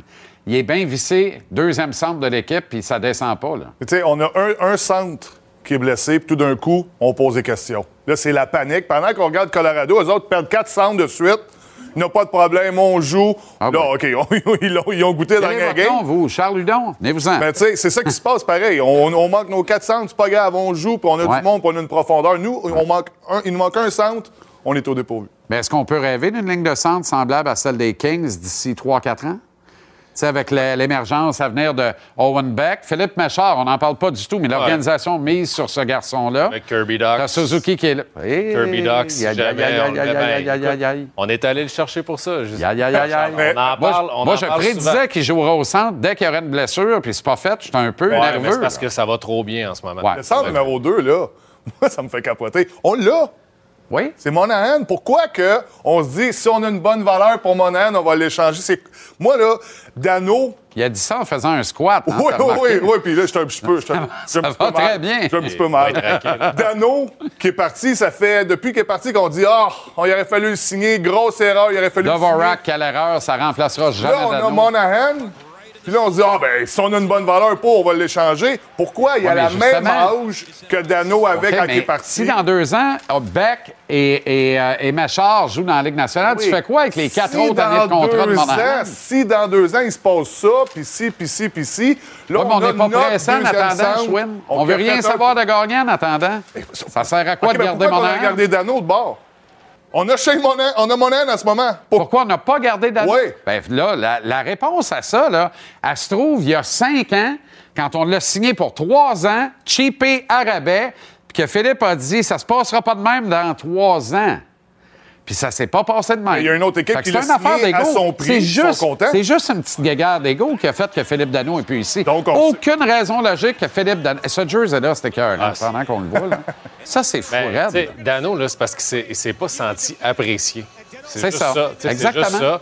Puis, euh, Exactement. Puis là, ben, on réalise la perte, on réalise l'ampleur, puis euh, tout ce qu'il apportait aux Canadiens de Montréal. Absolument. En plus d'être un Québécois qui était fier de porter l'uniforme, moi, je- j'en reviens tout simplement. Qu'on apprécie Monahan. moi, je vais prendre Monahan avant Dano. Ça, c'est moi. OK? Ouais. Ouais, mais tu vas donner 6 ans, 6 millions et demi à Monahan, 6, gars- un gars qui a été blessé. 6-5, ça va coûter à 28 5. à- Non, non, ça va coûter bien plus Ça va que coûter 5. 5 et quelques. Non, non, ça va coûter 6 minimum.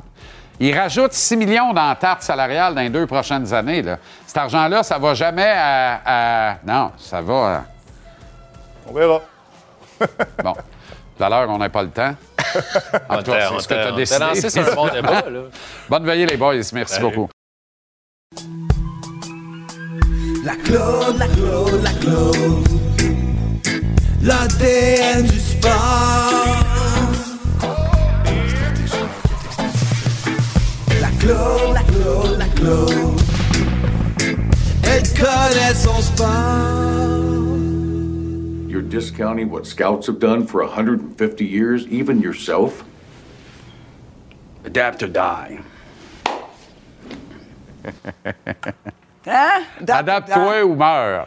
Mais c'est Comment vas-tu, la Claude? Ça va très bien, je suis en pleine forme, toi. Là, tu nous passes ça avec le brave Pitre. Le brave, ah oui, mais c'est parce que ça, c'est devenu probablement une. Dans des- Moneyball. Oui, c'est dans Moneyball. On se rappelle, lui veut faire les choses différemment, c'est bien beau l'œil, mais à un moment donné, il y a aussi des statistiques avancées, puis c'est de mélanger tout ça. Puis c'est un peu ça que le sport doit faire, dans tous les sports confondus. Puis j'avais envie de revenir parce que hier, tu as présenté. Jake deux... Allen. Oui, deux fois plutôt qu'une. Non, mais formidable. On Vraiment. sait que Jake Allen est brillant. Quand il l'illustre comme ça, qu'il en fait la démonstration, c'est formidable. Donc hier, en point de Fait qu'à presse. tous ceux qui disent lâche Allen, là, ça n'a rien à voir. Je suis capable de dire qu'en goal, une mauvaise ou une bonne. Ça demeure un garçon brillant, qui a reçu une excellente éducation et ça paraît dans le propos quand il s'en donne la peine. Et lui, c'est un adapt or die parce qu'il a commencé gardien numéro un, s'est fait tasser par Bennington. Maintenant, Ouais. il assume son rôle de numéro deux, redevient numéro un. Il doit constamment s'adapter. Puis lui, hier, dans son point de presse, il nous disait que la Ligue nationale, à quel point elle a changé, puis que l'offensive, depuis qu'il est arrivé en 2011, il n'a pas beaucoup, il a pas joué en 2011 et les deux années suivantes, mais donc depuis les dix dernières années, à quel point que le- L'offensive dans la Ligue nationale a beaucoup évolué. Il y en a beaucoup plus de buts. Et ça veut dire que le gardien doit s'a- s'adapter. J'ai décidé de te mettre ça en chiffres avec des tableaux. OK. Euh, on regarde les cinq premières années de ces dix dernières années-là. Ce qu'il faut retenir de ça, c'est 278. Ça, c'est la moyenne de buts accordés. Et il y avait une magnifique moyenne à l'époque de 914 d'efficacité pour les gardiens. Puis les cinq années, donc celles qui viennent de se terminer, tout ça augmente. On le voit en bas, là, en résumé. Le 278 buts accordés est devenu déjà 306 en seulement cinq ans. Ouais. Ça n'arrête pas d'augmenter. Et la fameuse efficacité des gardiens, elle est devenue en moyenne à 908. Et ce que vous voyez, là, 21-22, c'est pas mal plus la réalité. Ça terminera pas à 3,21 cette année. C'est qu'au moment où on fait ce tableau-là, nous 25, sommes dans les 26 mois vraiment les plus offensifs. On l'a constaté, on le constate à chaque saison.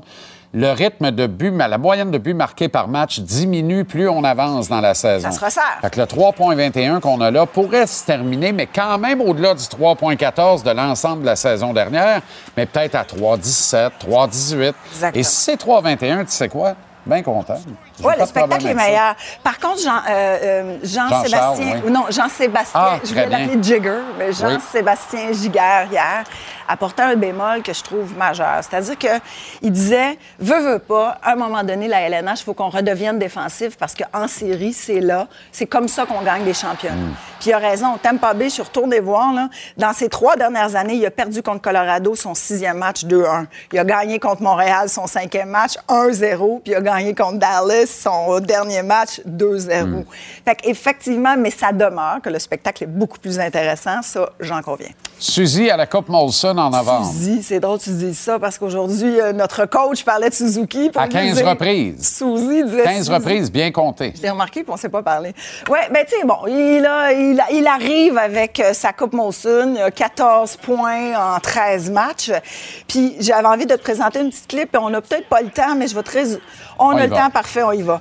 Parce que ce coach-là, j'ai j'ai l'impression que c'est la première fois qu'il nous parle du type de leadership de Suzy, Suzy, comme tu dirais. OK. C'est pas juste, comme nous autres, puis dire, OK, fais ci, fais ça, fais ça. C'est des conversations. C'est pas des. C'est pas des une dictature.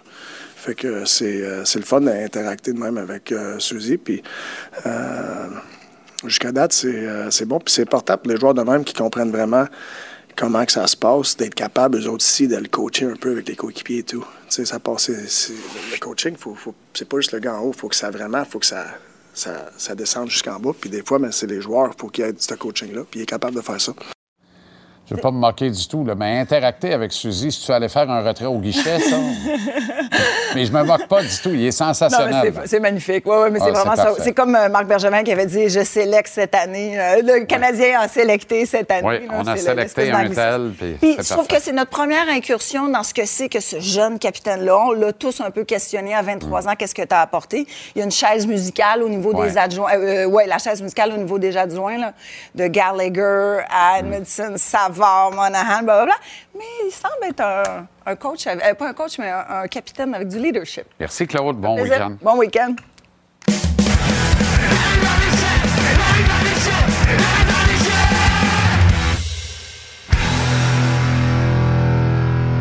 Comment ça va, mon cher Renaud? Très bien, très bien, Jean-Charles. Le week-end qui va commencer bientôt. Euh, gros match demain face aux Kings. On Gros pas match. souvent à la maison. Deux Ouais, équipes fraîches disposent. Tu sais, les Kings ont un voyage Oui. cool dans l'Est, là. Mardi, Ah oui. Ottawa, mercredi, break. Jeudi, Toronto, vendredi, break. Samedi, Canadien. Ouais. C'est une équipe qui est disposée à affronter le Canadien demain. Exact. Euh, on va devoir recommencer à jongler avec des places Oui. disponibles dans la formation, par contre, visiblement. Tant pis pour le rappel du petit Richard. Ça arrivera pas. Non. Ça arrivera pas parce que je vais, vous montrer la fin d'une séquence ce matin à l'entraînement. J'aurais dû être plus rapide pour sortir le téléphone. Mais quand on veut justement tester les joueurs pour leur donner le feu vert par la suite, ils doivent faire, si tu veux, un entraînement avec contact. Là, c'est pas euh, majeur ce qu'on venait de voir là. là Peut-être euh, 30 secondes, une minute avant, c'était beaucoup plus physique entre Mike Hoffman et euh, Jonathan Drouin. OK?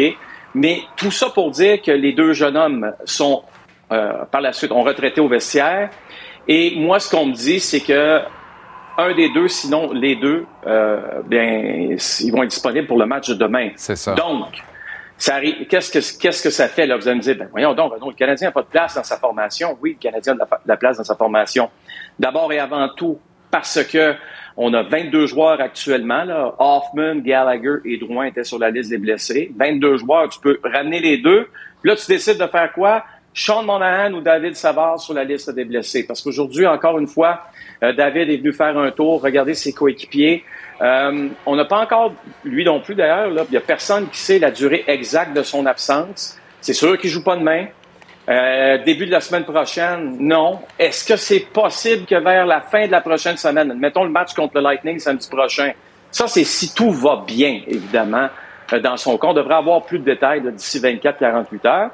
Puis, euh, pour ce qui est de Sean Monahan, ben, c'est toujours la même chose. Hein. C'est, c'est- c'est son pied qui le fait souffrir. Donc, euh, faut pas le- le- le- s'attendre à le voir de retour, là, je dirais, bientôt, bientôt. Du moment qu'il recommence à patiner, par contre, ça, ça va être la bonne nouvelle, mais il n'est pas de retour sur la glace encore une fois. Renault, le Canadien a désormais un entraîneur responsable du développement des habiletés individuelles des joueurs. Et comment je te dirais bien ça? Comme dirait mon ami Serge Touchette, c'est un joyeux drill. Solide. Solidex, comme toi, tu dis Solidex, bien, oui. Jean-Charles. Solidex. Il n'y a pas personne qui le dit mieux que toi en passant. Écoute, euh, c'est c'est quelqu'un, là, c'est une boule d'énergie. Les gars Ouais. nous en parlaient avant l'entraînement aujourd'hui, ben après, excuse-moi, l'entraînement disait, tu sais, là, des fois, tu arrives à l'aréna, là, ça a mal été la veille. C'est qui qui rentre dans le vestiaire puis qui, qui? Ben oui, c'est Adam Nicholas qui, euh, si tu veux, s'assure de lever le niveau, pas de compétitivité, mais d'attention. C'est un gars qui est bruyant, qui est vocal. On l'entend constamment. Ça peut tomber peut-être sur les nerfs de certains, d'autres qui aiment ça aussi, mais c'est pas important. C'est un gars qui travaille extrêmement fort. Puis aujourd'hui, encore une fois, à la fin de l'entraînement, on a eu de très belles euh, images euh, avec euh, Juraj Slavkovski. C'est lui qui prend un lancer, vient de le rater, puis regarde Slavkovski, là.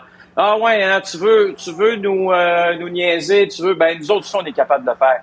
C'est comme ça que ça se passe euh, à la fin des entraînements. Fait un travail exceptionnel de ce gars-là euh, avec les joueurs de l'équipe. Ça paraît aussi, là, on va l'avouer, euh, dans les matchs. C'est la première fois que les Canadiens ont un entraîneur responsable du, euh, si tu veux, c'est pas du conditionnement, ça, c'est vraiment responsable de développer le talent des joueurs. Absolument. Pendant des années, il y a des gens qui réclamaient ça avec les Canadiens. On nous a dit, ah, Kirk Muller est capable de faire ça. Non, c'est pas, on parle pas de la même chose, là. Renaud. On parle vraiment de quelqu'un qui est attentif et qui s'assure que les habiletés des joueurs lèvent constamment d'un cran. Il y a 10, 15, 20 ans, notre regretté et distingué collègue Mike Bossy réclamait ça au cri, puis tout le monde se moquait de lui. Y avait-tu raison en jouant le vert, Mike? Tu te dis, toi, il est en avant de 10 ans, sinon Absolument. 15, Jean-Charles. Qui va être le gardien demain soir? Bon, c'est Jake Allen, euh, demain soir, devant Bon, le ben, ça. des Canadiens. Pas de surprise. juste- non, mais il faut dire, en tout cas, il y a une chose qui est sûre. Du côté des Canadiens, on est constant. On est fidèle Ah envers, envers Jake Allen. Tu sais, je t'écoutais hier, on en a parlé ensemble dans les derniers jours. À la maison, là, Jake Allen, c'est 4 victoires, 6 défaites, une moyenne de 4 pourcentage d'arrêt de 872. Là. C'est pas très reluisant. Pendant ce temps-là, bien, Samuel, lui, c'est, c'est sûr que c'est meilleur dans le cas de Samuel. Euh, mais, le- comme on dit en bon français, le sample, il est très limité. C'est deux matchs seulement cette saison. 1,96 la moyenne, pourcentage d'arrêt de 934. Écoute, c'est sûr qu'on pourrait débattre pendant des heures, toi et moi, sur pourquoi Jake Allen à la maison versus Samuel Montembeau. Mais c'est quoi, Jean-Charles? La différence, c'est que on ne prend pas la décision finale, évidemment. Puis, c'est clair, net et précis qu'on a un plan chez les Canadiens. Je pense qu'on veut relancer Jake Allen. On sait que ça va moins bien à la maison. On lui donne toutes les opportunités possibles pour lui permettre de se sortir de ça. Merci pour la belle semaine, Renaud. Bon match demain, le hockey du samedi soir. Pepsi, Kings et Dano, Canadiens et Suzy Incroyable quand même.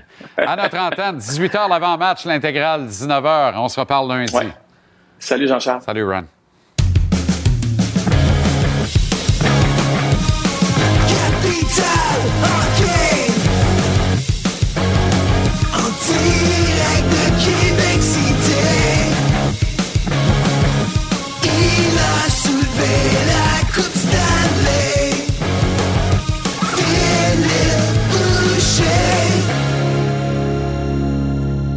On me dit que je fausse dans mes oreilles. J'haïs ça. C'est du renforcement bien, négatif.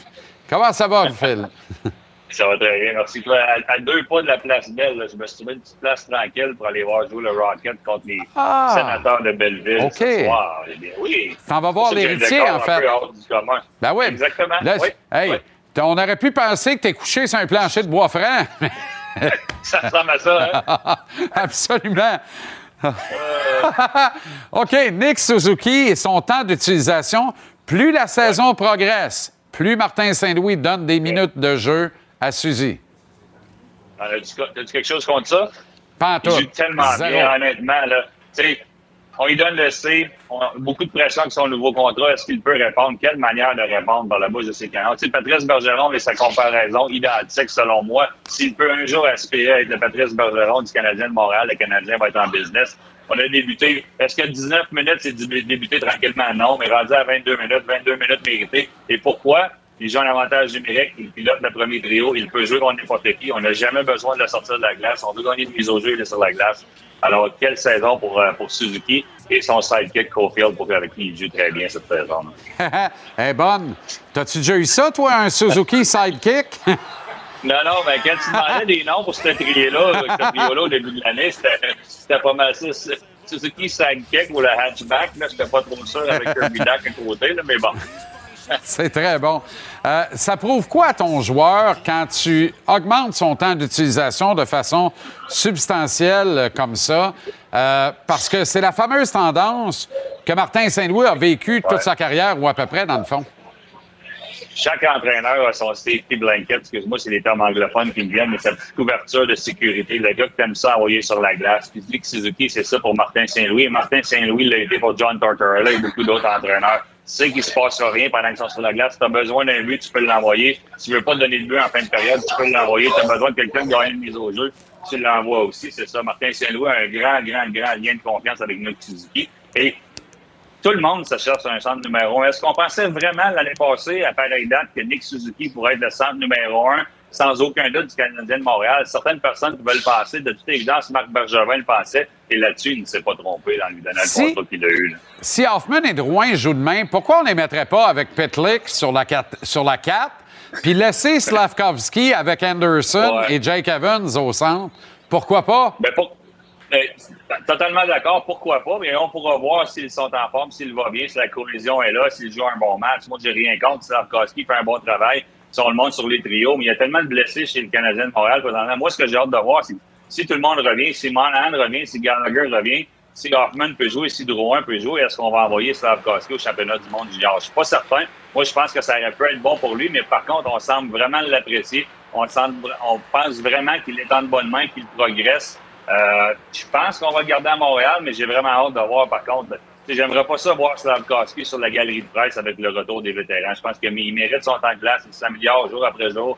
On peut voir ce que, ce que ta- Tage Thompson fait à Buffalo. Pourquoi pas penser qu'un jour, un gros bonhomme comme ça, avec tout le talent qu'il a, pourra ressembler à un joueur comme ça dans les années futures? Si c'est ça, il faut continuer à travailler avec lui à Montréal présentement et, et le garder dans l'alignement. C'est ma- la meilleure place pour son développement, c'est ici. Il n'y a aucun doute là-dessus. Puis Ouais. ton parallèle avec Ah, Thompson ouais. est tellement important. Puis ça fait rêver, évidemment, les partisans du Canadien, Ouais. particulièrement cette semaine.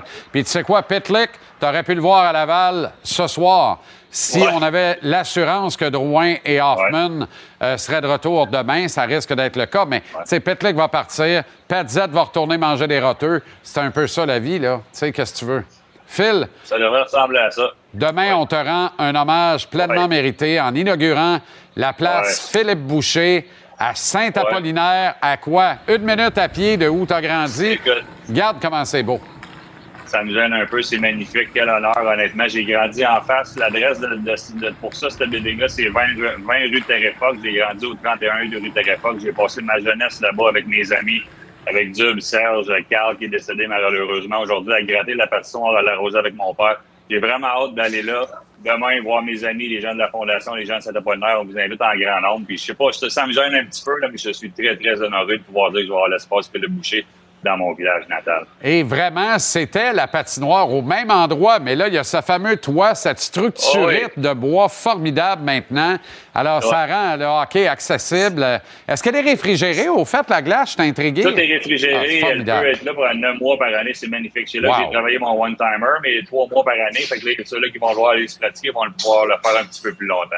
Coupe de ruban, inauguration officielle à 14 h demain après-midi sur la rue Terry Fox à Saint-Apollinaire, là où on trouve également les portes et fenêtres d'Auna Flamand. Je les remercie encore pour une de mes paires de lunettes favorites. Bon match ce soir à l'héritier et à toi, Phil. Merci. pour la belle semaine. Bon week-end.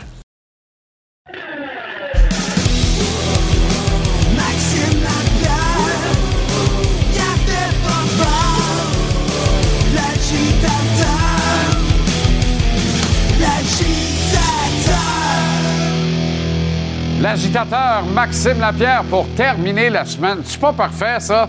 Merci de maganer un bout de ton 5 à 7 avec nous autres, Max. C'est bien blood. Comment tu vas? Je suis bien content d'être avec toi, Jean-Charles. J'ai plus les 5 à 7 que j'avais à l'époque. Hein. Là, c'est l'heure des bains puis des histoires, fait que je suis Oui. content. C'est pour ça que le mercredi, c'est le fun, hein? Aller au studio, passer à veiller. Ben oui. C'est Ben oui. c'est un beau petit mercredi tranquille. Une belle excuse, hein, en passant, pour aller prendre une bière avec mon chum. Vous voulez gossé au pic puis appel. La belle liberté, le fun, vous autres. C'est formidable. on l'a eu. On l'a eu. La question du jour, c'est en l'absence de Sean Monahan, lequel des joueurs suivants doit patrouiller, patrouiller le trio complété par Slavkovski, Anderson? Dans les choix de réponse, Dvorak, évidemment, Evans, Kirby Doc ou autre. Ce serait quoi ta réponse à toi? Ben, c'est sûr et certain qu'on pense immédiatement à Kirby Doc à cause de son talent et tout ça, mais en ce moment, ça va bien sur le premier trio. Puis pourquoi pas le laisser là tant que ça va bien? Euh, même si ça irait mal à un moment donné, il faut être patient dans cette situation-là. Pourquoi? Tout simplement à cause des performances de Su- Suzuki et Caulfield. Même si le joueur euh, avec eux est un peu plus effacé, en autant que ces deux-là est bien, je pense que c'est bon pour l'équipe. Pour ce qui est du deuxième centre, moi je pense qu'un gars comme Jake Evans mériterait une chance de se faire valoir, comme un Dvorak a eu sa chance de se faire valoir, comme tous les plusieurs joueurs de centre dans l'organisation. Je trouve qu'on l'a étiqueté tellement rapidement, Jake Evans. On en a déjà parlé, toi et moi. On l'a mis sur le quatrième trio, puis on lui a dit, t'es un gars de quatrième trio. Je veux le voir. Je veux le voir avec des gars talentueux, avec un temps de glace adéquat. Qu'est-ce qu'il est capable de faire? Il est capable de performer offensivement? Euh, soir après soir? Il est capable d'être au moins un bon passeur et puis un gars responsable sur un trio offensif? Moi, je donnerais une chance à ce gars-là parce que je trouve qu'on on a rapidement décidé que c'était lui le gars de quatrième trio. Je sais pas si c'est un peu à cause des blessures et tout ça qu'il a subi en, en série contre Winnipeg qu'on a comme effacé un peu de la map, mais il mérite une chance. puis C'est quand même un jeune joueur. C'est pas un gars de 35 ans quand même. Euh, je trouve que c'est une réponse très intéressante. Euh, dans le cas de Evans, admettons que Hoffman réintègre l'alignement demain, là, parce que là, ils avaient un chandail régulier aujourd'hui, donc on, on avance dans les étapes conduisant à un retour à l'action. Si Hoffman doit revenir demain, est-ce que tu laisses néanmoins Slavkovski et Anderson ensemble avec Evans ou autre au centre? 100% Moi, j'aime la progression de Slavkovski. Certaines personnes croient qu'il n'y a pas de progression. D'autres croient qu'il y a une petite progression. Moi, je trouve qu'il s'en va dans la bonne direction. Euh, puis je suis convaincu que l'organisation aussi, parce qu'il ne serait pas là sinon. Euh, Hoffman, c'est un gars talentueux. Est-ce que c'est un gars qui fit sur le troisième, quatrième trio? Non, du tout. Mais ça, c'est le problème qu'on a cette année. On est en transition. Puis selon moi, c'est aux vétérans de payer le prix et non à un jeune joueur comme Slavkovski.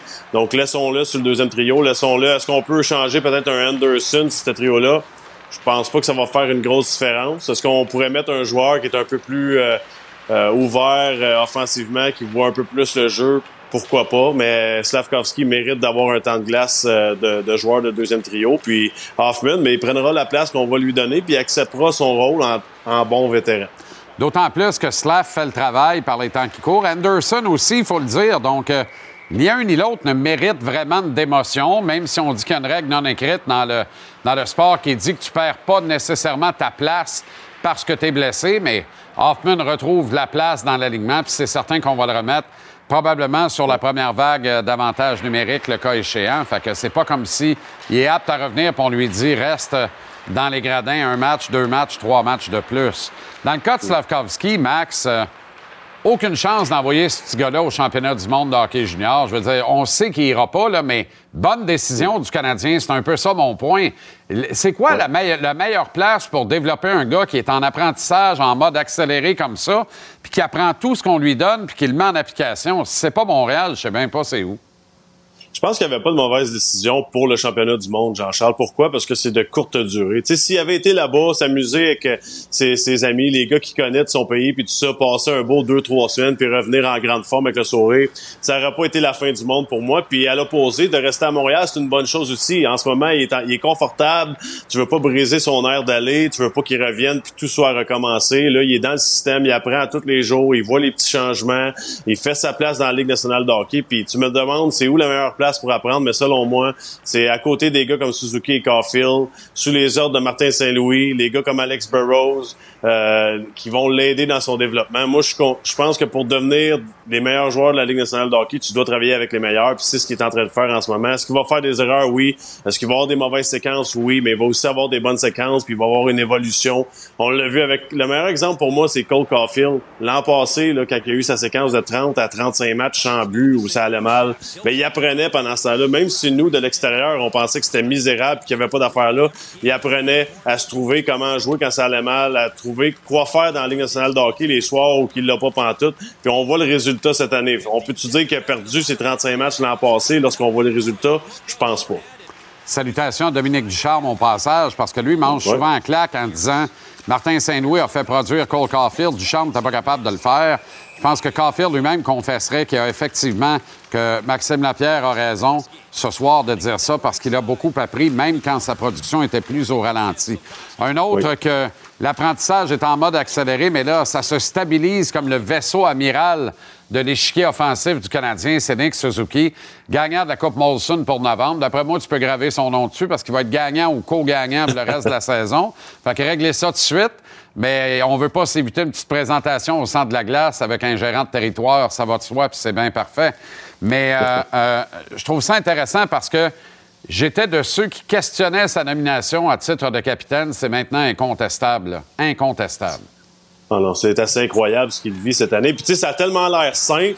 On dirait que c'est naturel qu'il soit capitaine du Canadien Montréal, mais faut pas oublier, là, revenons en arrière, c'est un jeune, c'est beaucoup de pression, puis ça aurait pu tourner de l'autre côté très facilement cette année, dire on a une équipe moyenne, puis là, je suis capitaine de cette équipe-là, puis ses, ses performances sur la patinoire auraient pu être différentes, tout simplement à cause du stress. Non, c'est l'opposé, puis c'est là qu'il nous démontre que c'est un vrai capitaine, un vrai leader. Euh, dans sa façon de se comporter la glace, oui, c'est spectaculaire, les buts, les assists et tout ça, c'est spectaculaire défensivement, mais c'est la façon qu'il se comporte en dehors de la patinoire, son calme, ses entrevues, le respect pour tout le monde, gagne perd, il a toujours le même ton de voix. Euh, il est en train de prouver à tout le monde que c'est un vrai leader dans ce vestiaire-là. Puis ça paraît aussi, ses coéquipiers le respectent énormément. Tu vois pas euh, une moitié qui l'aime puis une moitié qui semble euh, ah non c'est pas notre leader parce qu'il est trop jeune. C'est vraiment lui le capitaine incontesté de, de l'organisation. Et puis je pense que je pense qu'il n'a pas atteint son plafond non plus moi dans, dans la Ligue nationale de hockey. Tu sais il est impressionnant mais il y en a encore. Il y a un autre niveau ça j'en suis convaincu parce qu'il est trop intelligent sur la patinoire. Euh, ça va être un gars, moi, moi je suis convaincu que ça va être un gars de, entre 80 à 100 points régulièrement dans la Ligue nationale de hockey. C'est pas juste une bonne saison qu'il connaît cette année. Je pense que ça va être ça va être ça les standards pour le futur. Max, quand on regarde Suzuki, tout de suite vient le jeu des comparaisons. Ça alimente les conversations toujours à gauche et à droite. Il n'y en a plus beaucoup avec Ryan O'Reilly, mais tu sais, on attarde beaucoup d'attention avec raison quand André Tourigny parle. Puis c'est André qui avait dit, il me rappelle un peu Ryan O'Reilly. Finalement, on dirait que ça va être autre chose. Euh, tout de suite, on regarde à Boston l'ennemi juré, mais l'ami de tous, Patrice Bergeron, puis on dit quelle belle comparaison. Mais les Kings sont en ville pour affronter le Canadien demain. Est-ce qu'il n'y a pas une comparaison, un parallèle à faire entre Suzuki et Andrzej Kopitar, même dans l'évolution de la carrière dans la Ligue nationale?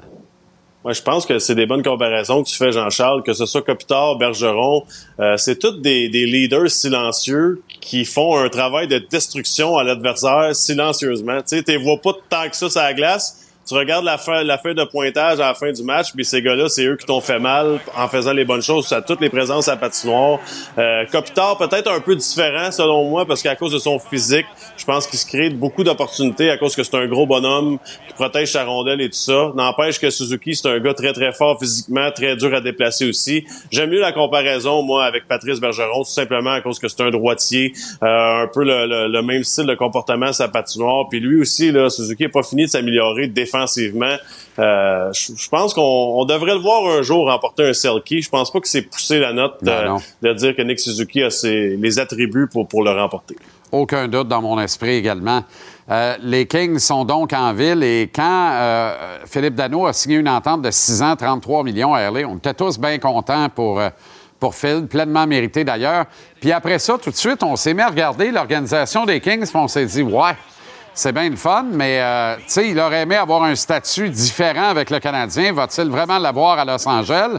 On se disait, cette année, c'est correct. Ça, c'était l'an dernier, la première année du contrat.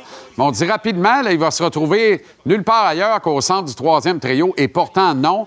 Il est bien vissé au centre du deuxième trio, puis on le voit pas jouer sur une autre ligne que ça à Los Angeles. D'ailleurs, tu regardes la ligne de centre des Kings, Max. Quentin Byfield joue même pas dans la Ligue nationale. Il n'y a pas de place. Il est dans la Ligue américaine. Est-ce que les Kings ont une ligne de centre dont le CH rêve pour dans 2, 3, 4 ans d'ici? C'est sûr et certain. Puis pas seulement à cause du talent offensif, c'est la façon défensivement. Tu Jean-Charles, quand tu es capable d'embarquer ton centre numéro un et ton centre numéro deux, puis si tu poses zéro question qu'il pourrait arriver quelque chose contre toi en fin de match ou peu importe la situation, parce que tu as un, un Kopitar, un Dano, ça c'est un luxe. Puis là, on en a un, on a Suzuki. Ça va être difficile de trouver le deuxième. On l'avait d'ailleurs parce que tu en parles depuis quelques instants. Philippe Dano, euh, pour revenir sur sa situation, c'est tout un joueur de hockey. Euh, c'est un gars qui, qui peut s'exprimer maintenant à Los Angeles. Je sais pas ça, ça a été quoi le point tournant de tout ça, parce que moi, tu sais, je- crois que dans n'importe quel système, un gars offensif va trouver une façon quand même de produire offensivement. Une chose est certaine, par contre, c'est si Philippe Dano était ici sous les ordres de Martin Saint-Louis, dans un système où c'est axé sur la relance, la vitesse et l'offensive, euh, il aurait trouvé une façon de produire lui aussi, parce que c'est un gars tellement intelligent sa patinoire. Puis ça, ça en est une grosse perte, ça, Jean-Charles. Tu sais, on, je veux pas revenir en arrière puis faire Monsieur négatif ce soir, mais si on avait encore Dano, puis on avait pris Kachuk au lieu de Kotkaniemi, ce serait quoi le Canadien de Montréal aujourd'hui?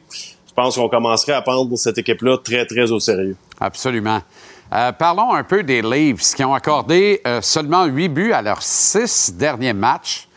Autrement dit, depuis que Morgan Riley joue plus, la défensive des Leafs, c'est formidable. C'est un peu paradoxal de le dire de même, mais c'est ça qui se passe dans les faits. Morgan Riley, ou encore depuis que Sheldon Keefe a tiré tous les meilleurs joueurs de l'équipe en dessous de l'autobus. Mitchell Marner se profile comme le vrai leader de cette équipe-là. C'est parfait parce que l'été prochain, on va se débarrasser d'Austin Matthews s'il n'est pas prêt à s'entendre avec l'équipe pour le reste de sa carrière dans la Ligue nationale, c'est-à-dire huit ans minimum, euh, et maximum selon la convention collective. C'est quoi la recette à Toronto? Ça a été quoi le déclic? Parce que c'est une boutade, la perte de Riley, mais c'est un fait pareil. Mais les livres sont en feu, là. Sont en feu. Puis tu sais, ça arrive souvent, ça, lorsqu'une équipe perd des, gros canons en défensive, qu'on resserre le, le système de jeu, puis on se force pour pas faire d'erreurs, on prend moins de risques, tout simplement parce qu'on sait peut-être que le, le, le staff en arrière est un peu moins performant. Puis c'est ça que ça donne. Ça donne du hockey intelligent. Tu joues de la bonne façon, tu gères bien ton, ton match. Mais tu sais, pour moi, Jean-Charles, j'ai jamais eu de doute, même dans la mauvaise séquence cette année, que les Leafs allaient avoir une bonne saison régulière. Il a pas là le problème. Puis j'ai j'ai l'impression que c'est un c'est du déjà vu encore une fois qu'on va performer à plein régime jusqu'à la fin de l'année. Puis là, on va arriver en première ronde des séries, puis on va dire ah, on affronte encore le Lightning de Tampa Bay. Puis c'est là, juste là, que le doute va, va, va encore rentrer euh, euh, en état de compte. Puis c'est, je, je sais pas ce qu'on va faire du côté des livres. Pour moi, c'est la défensive, comme tu viens de le mentionner. Ça va prendre des acquisitions en défensive. Je pense qu'on n'est pas encore assez fort pour aller en série puis battre les gros clubs. Puis ça va prendre des performances des gardiens de but. Il y en a pas de problème à l'attaque. On a des joueurs vedettes sur tous les trios. On a une bonne équipe. On est rapide. On, on fit parfaitement dans le hockey d'aujourd'hui en 2022. C'est, il n'y en a pas de secret, là. Tu sais, on est toujours là, les Leafs. Les Leafs, pourquoi ils perdent? Ils n'ont pas la défensive de, de l'Avalanche Colorado, du Lightning de Tampa Bay, puis ils n'ont pas les gardiens de but non plus. Faut, faut faire les acquisitions. C'est, au management là-bas d'aller chercher les joueurs qui ont besoin pour performer en série. Puis c'est pas à l'attaque le problème. Il faudrait peut-être se débarrasser d'une coupe d'attaquants spectaculaires pour renforcer la défensive. Les Leafs, euh, je dis les Leafs, les Flames et Joe Huberdeau face aux Blue Jackets de Columbus et Johnny Godreau qui joue donc contre son ancienne équipe, mais à domicile ce soir. Est-ce que Godreau risque de, répé- de- de regretter son choix avant longtemps? Je regarde euh, la situation avec Huberdo en ce moment puis son entraîneur. Je pense pas qu'il le regrette cette année, ça c'est sûr et certain. Mais j'ai l'impression, tu sais, je le connais pas personnellement, Jean-Charles, mais euh, je pense que Gaudreau, il me donne, il me donne l'impression d'être un gars qui, adore le hockey, mais qui voulait jouer dans un marché dans lequel, quand tu sors de l'aréna, c'est terminé puis tu t'en fais moins parler. Puis je pense que Columbus, c'est un beau marché de hockey. Quand tu arrives à l'aréna, les partisans sont bruyants, t'as les coups de canon, t'as tout ça. C'est une belle place pour jouer au hockey. Puis quand ça va mal, puis tu sors de l'aréna, mais il y a il n'y a pas grand monde qui est, qui, qui est là Ah ouais. pour te- t'en parler. Puis ça, ça se peut, puis c'est correct. Il y a des joueurs qui aiment moins les marchés parce qu'il y a beaucoup de pression. Puis lui, c'est son choix. Je, je sais pas. Il doit avoir des, des raisons personnelles aussi parce que c'est quand même euh, c'est quand même bizarre comme décision d'aller là quand tu as le choix d'aller où ce que tu veux dans, dans le monde du hockey. Mais c'est sa décision à lui. On termine avec une note euh, plus légère. Martin Saint-Louis, aujourd'hui, a beaucoup commenté sur la situation de Nick Suzuki. Et s'il l'a pas appelé Suzy 15 fois dans son point de presse, il l'a pas appelé Suzy une calvasse de fois. Clairement, le surnom de Suzuki, c'est Suzy. Euh, D'abord, aimes-tu ça ou pas? Euh, le tien, c'est assez simple. Ça a été Lappy pas mal toute ta carrière. Y a-tu d'autres exemples que tu pourrais me donner de surnoms que perso, tu disais, je peux pas croire qu'on l'appelle de même? Ça n'a pas de bon sens. Tu sais que mon surnom, c'était pas juste l'appui en passant, ça a été longtemps le pic à cause d'une photo que j'ai prise avec un pic de construction en camisole lors de mon année recrue. Une autre euh, décision euh, fantastique, mais oui, mais oui. le pic était là longtemps. Bon, on a Alex Picard à TVA, fait que ça a changé. C'est vrai que vous pouvez rester avec l'appui. Euh, mais euh, Suzy, je sais pas, là, peut-être que Captain S ou de quoi du genre, ça serait un peu mieux. Suzy, c'est correct pour eux autres. oui, c'est ça. C'est ça. Merci infiniment, Max. Bonne soirée. Bon week-end et bon match demain. Canadien Kings, 18h l'avant-match, l'intégrale 19h. Ici au hockey du samedi soir, Pepsi à TVA Sport. Merci d'avoir pris le temps. Bon week-end, mon chum. Salut, mon ami. OK, les Flames de Calgary et les Blue Jackets de Columbus. Pas comme si on ne vient pas d'en parler. Ça me fait plaisir de vous le répéter parce que c'est ce qui nous attend dans quelques secondes. Suivi de l'après-match LNH, Dave, Ellie, le reste de l'équipe. Demain, un autre excellent samedi de sport, 13h30. Les sénateurs d'Ottawa, Nashville contre les Prédateurs. 18h avant match, suivi de l'intégrale. Kings et Dano contre le Canadien et Suzy, tu dis, Suzy, suivra l'après-match à l'NH et parallèlement sur TVA Sport 2 dès 21h. On a le box avec Crawford contre Avanesian, notamment. Voilà comment on a vu donc cette semaine formidable de contenu, riche en rebondissements et surtout en divertissement ici à JC, que vous pouvez récupérer où vous voulez, quand vous voulez, et télécharger l'application Cube. L'émission est mise en ligne tous les soirs de la semaine, sans les interruptions, vers 19h30. Merci à une équipe sensationnelle en régie, sur le plateau. Ils ne sont, tout comme moi, absolument rien sans vous, parce que vous entretenez la conversation. On vous sent présent et on adore ça. On se remet ça dès lundi pour une dernière semaine avant un petit congé de Noël qui risque de faire du bien à Gros JC ici présent. Bonne soirée, bon week-end de sport. Prenez soin de vous autres. Santé à tout le monde. Demain, la guignolée du docteur Julien. N'oubliez pas, donnez généreusement à hauteur de ce que vous pouvez donner. Et on joue au hockey dans la rue demain matin à 9 h derrière le marché Maisonneuve sur le court de basketball. Salut les bonne soirée, bon week-end. À lundi.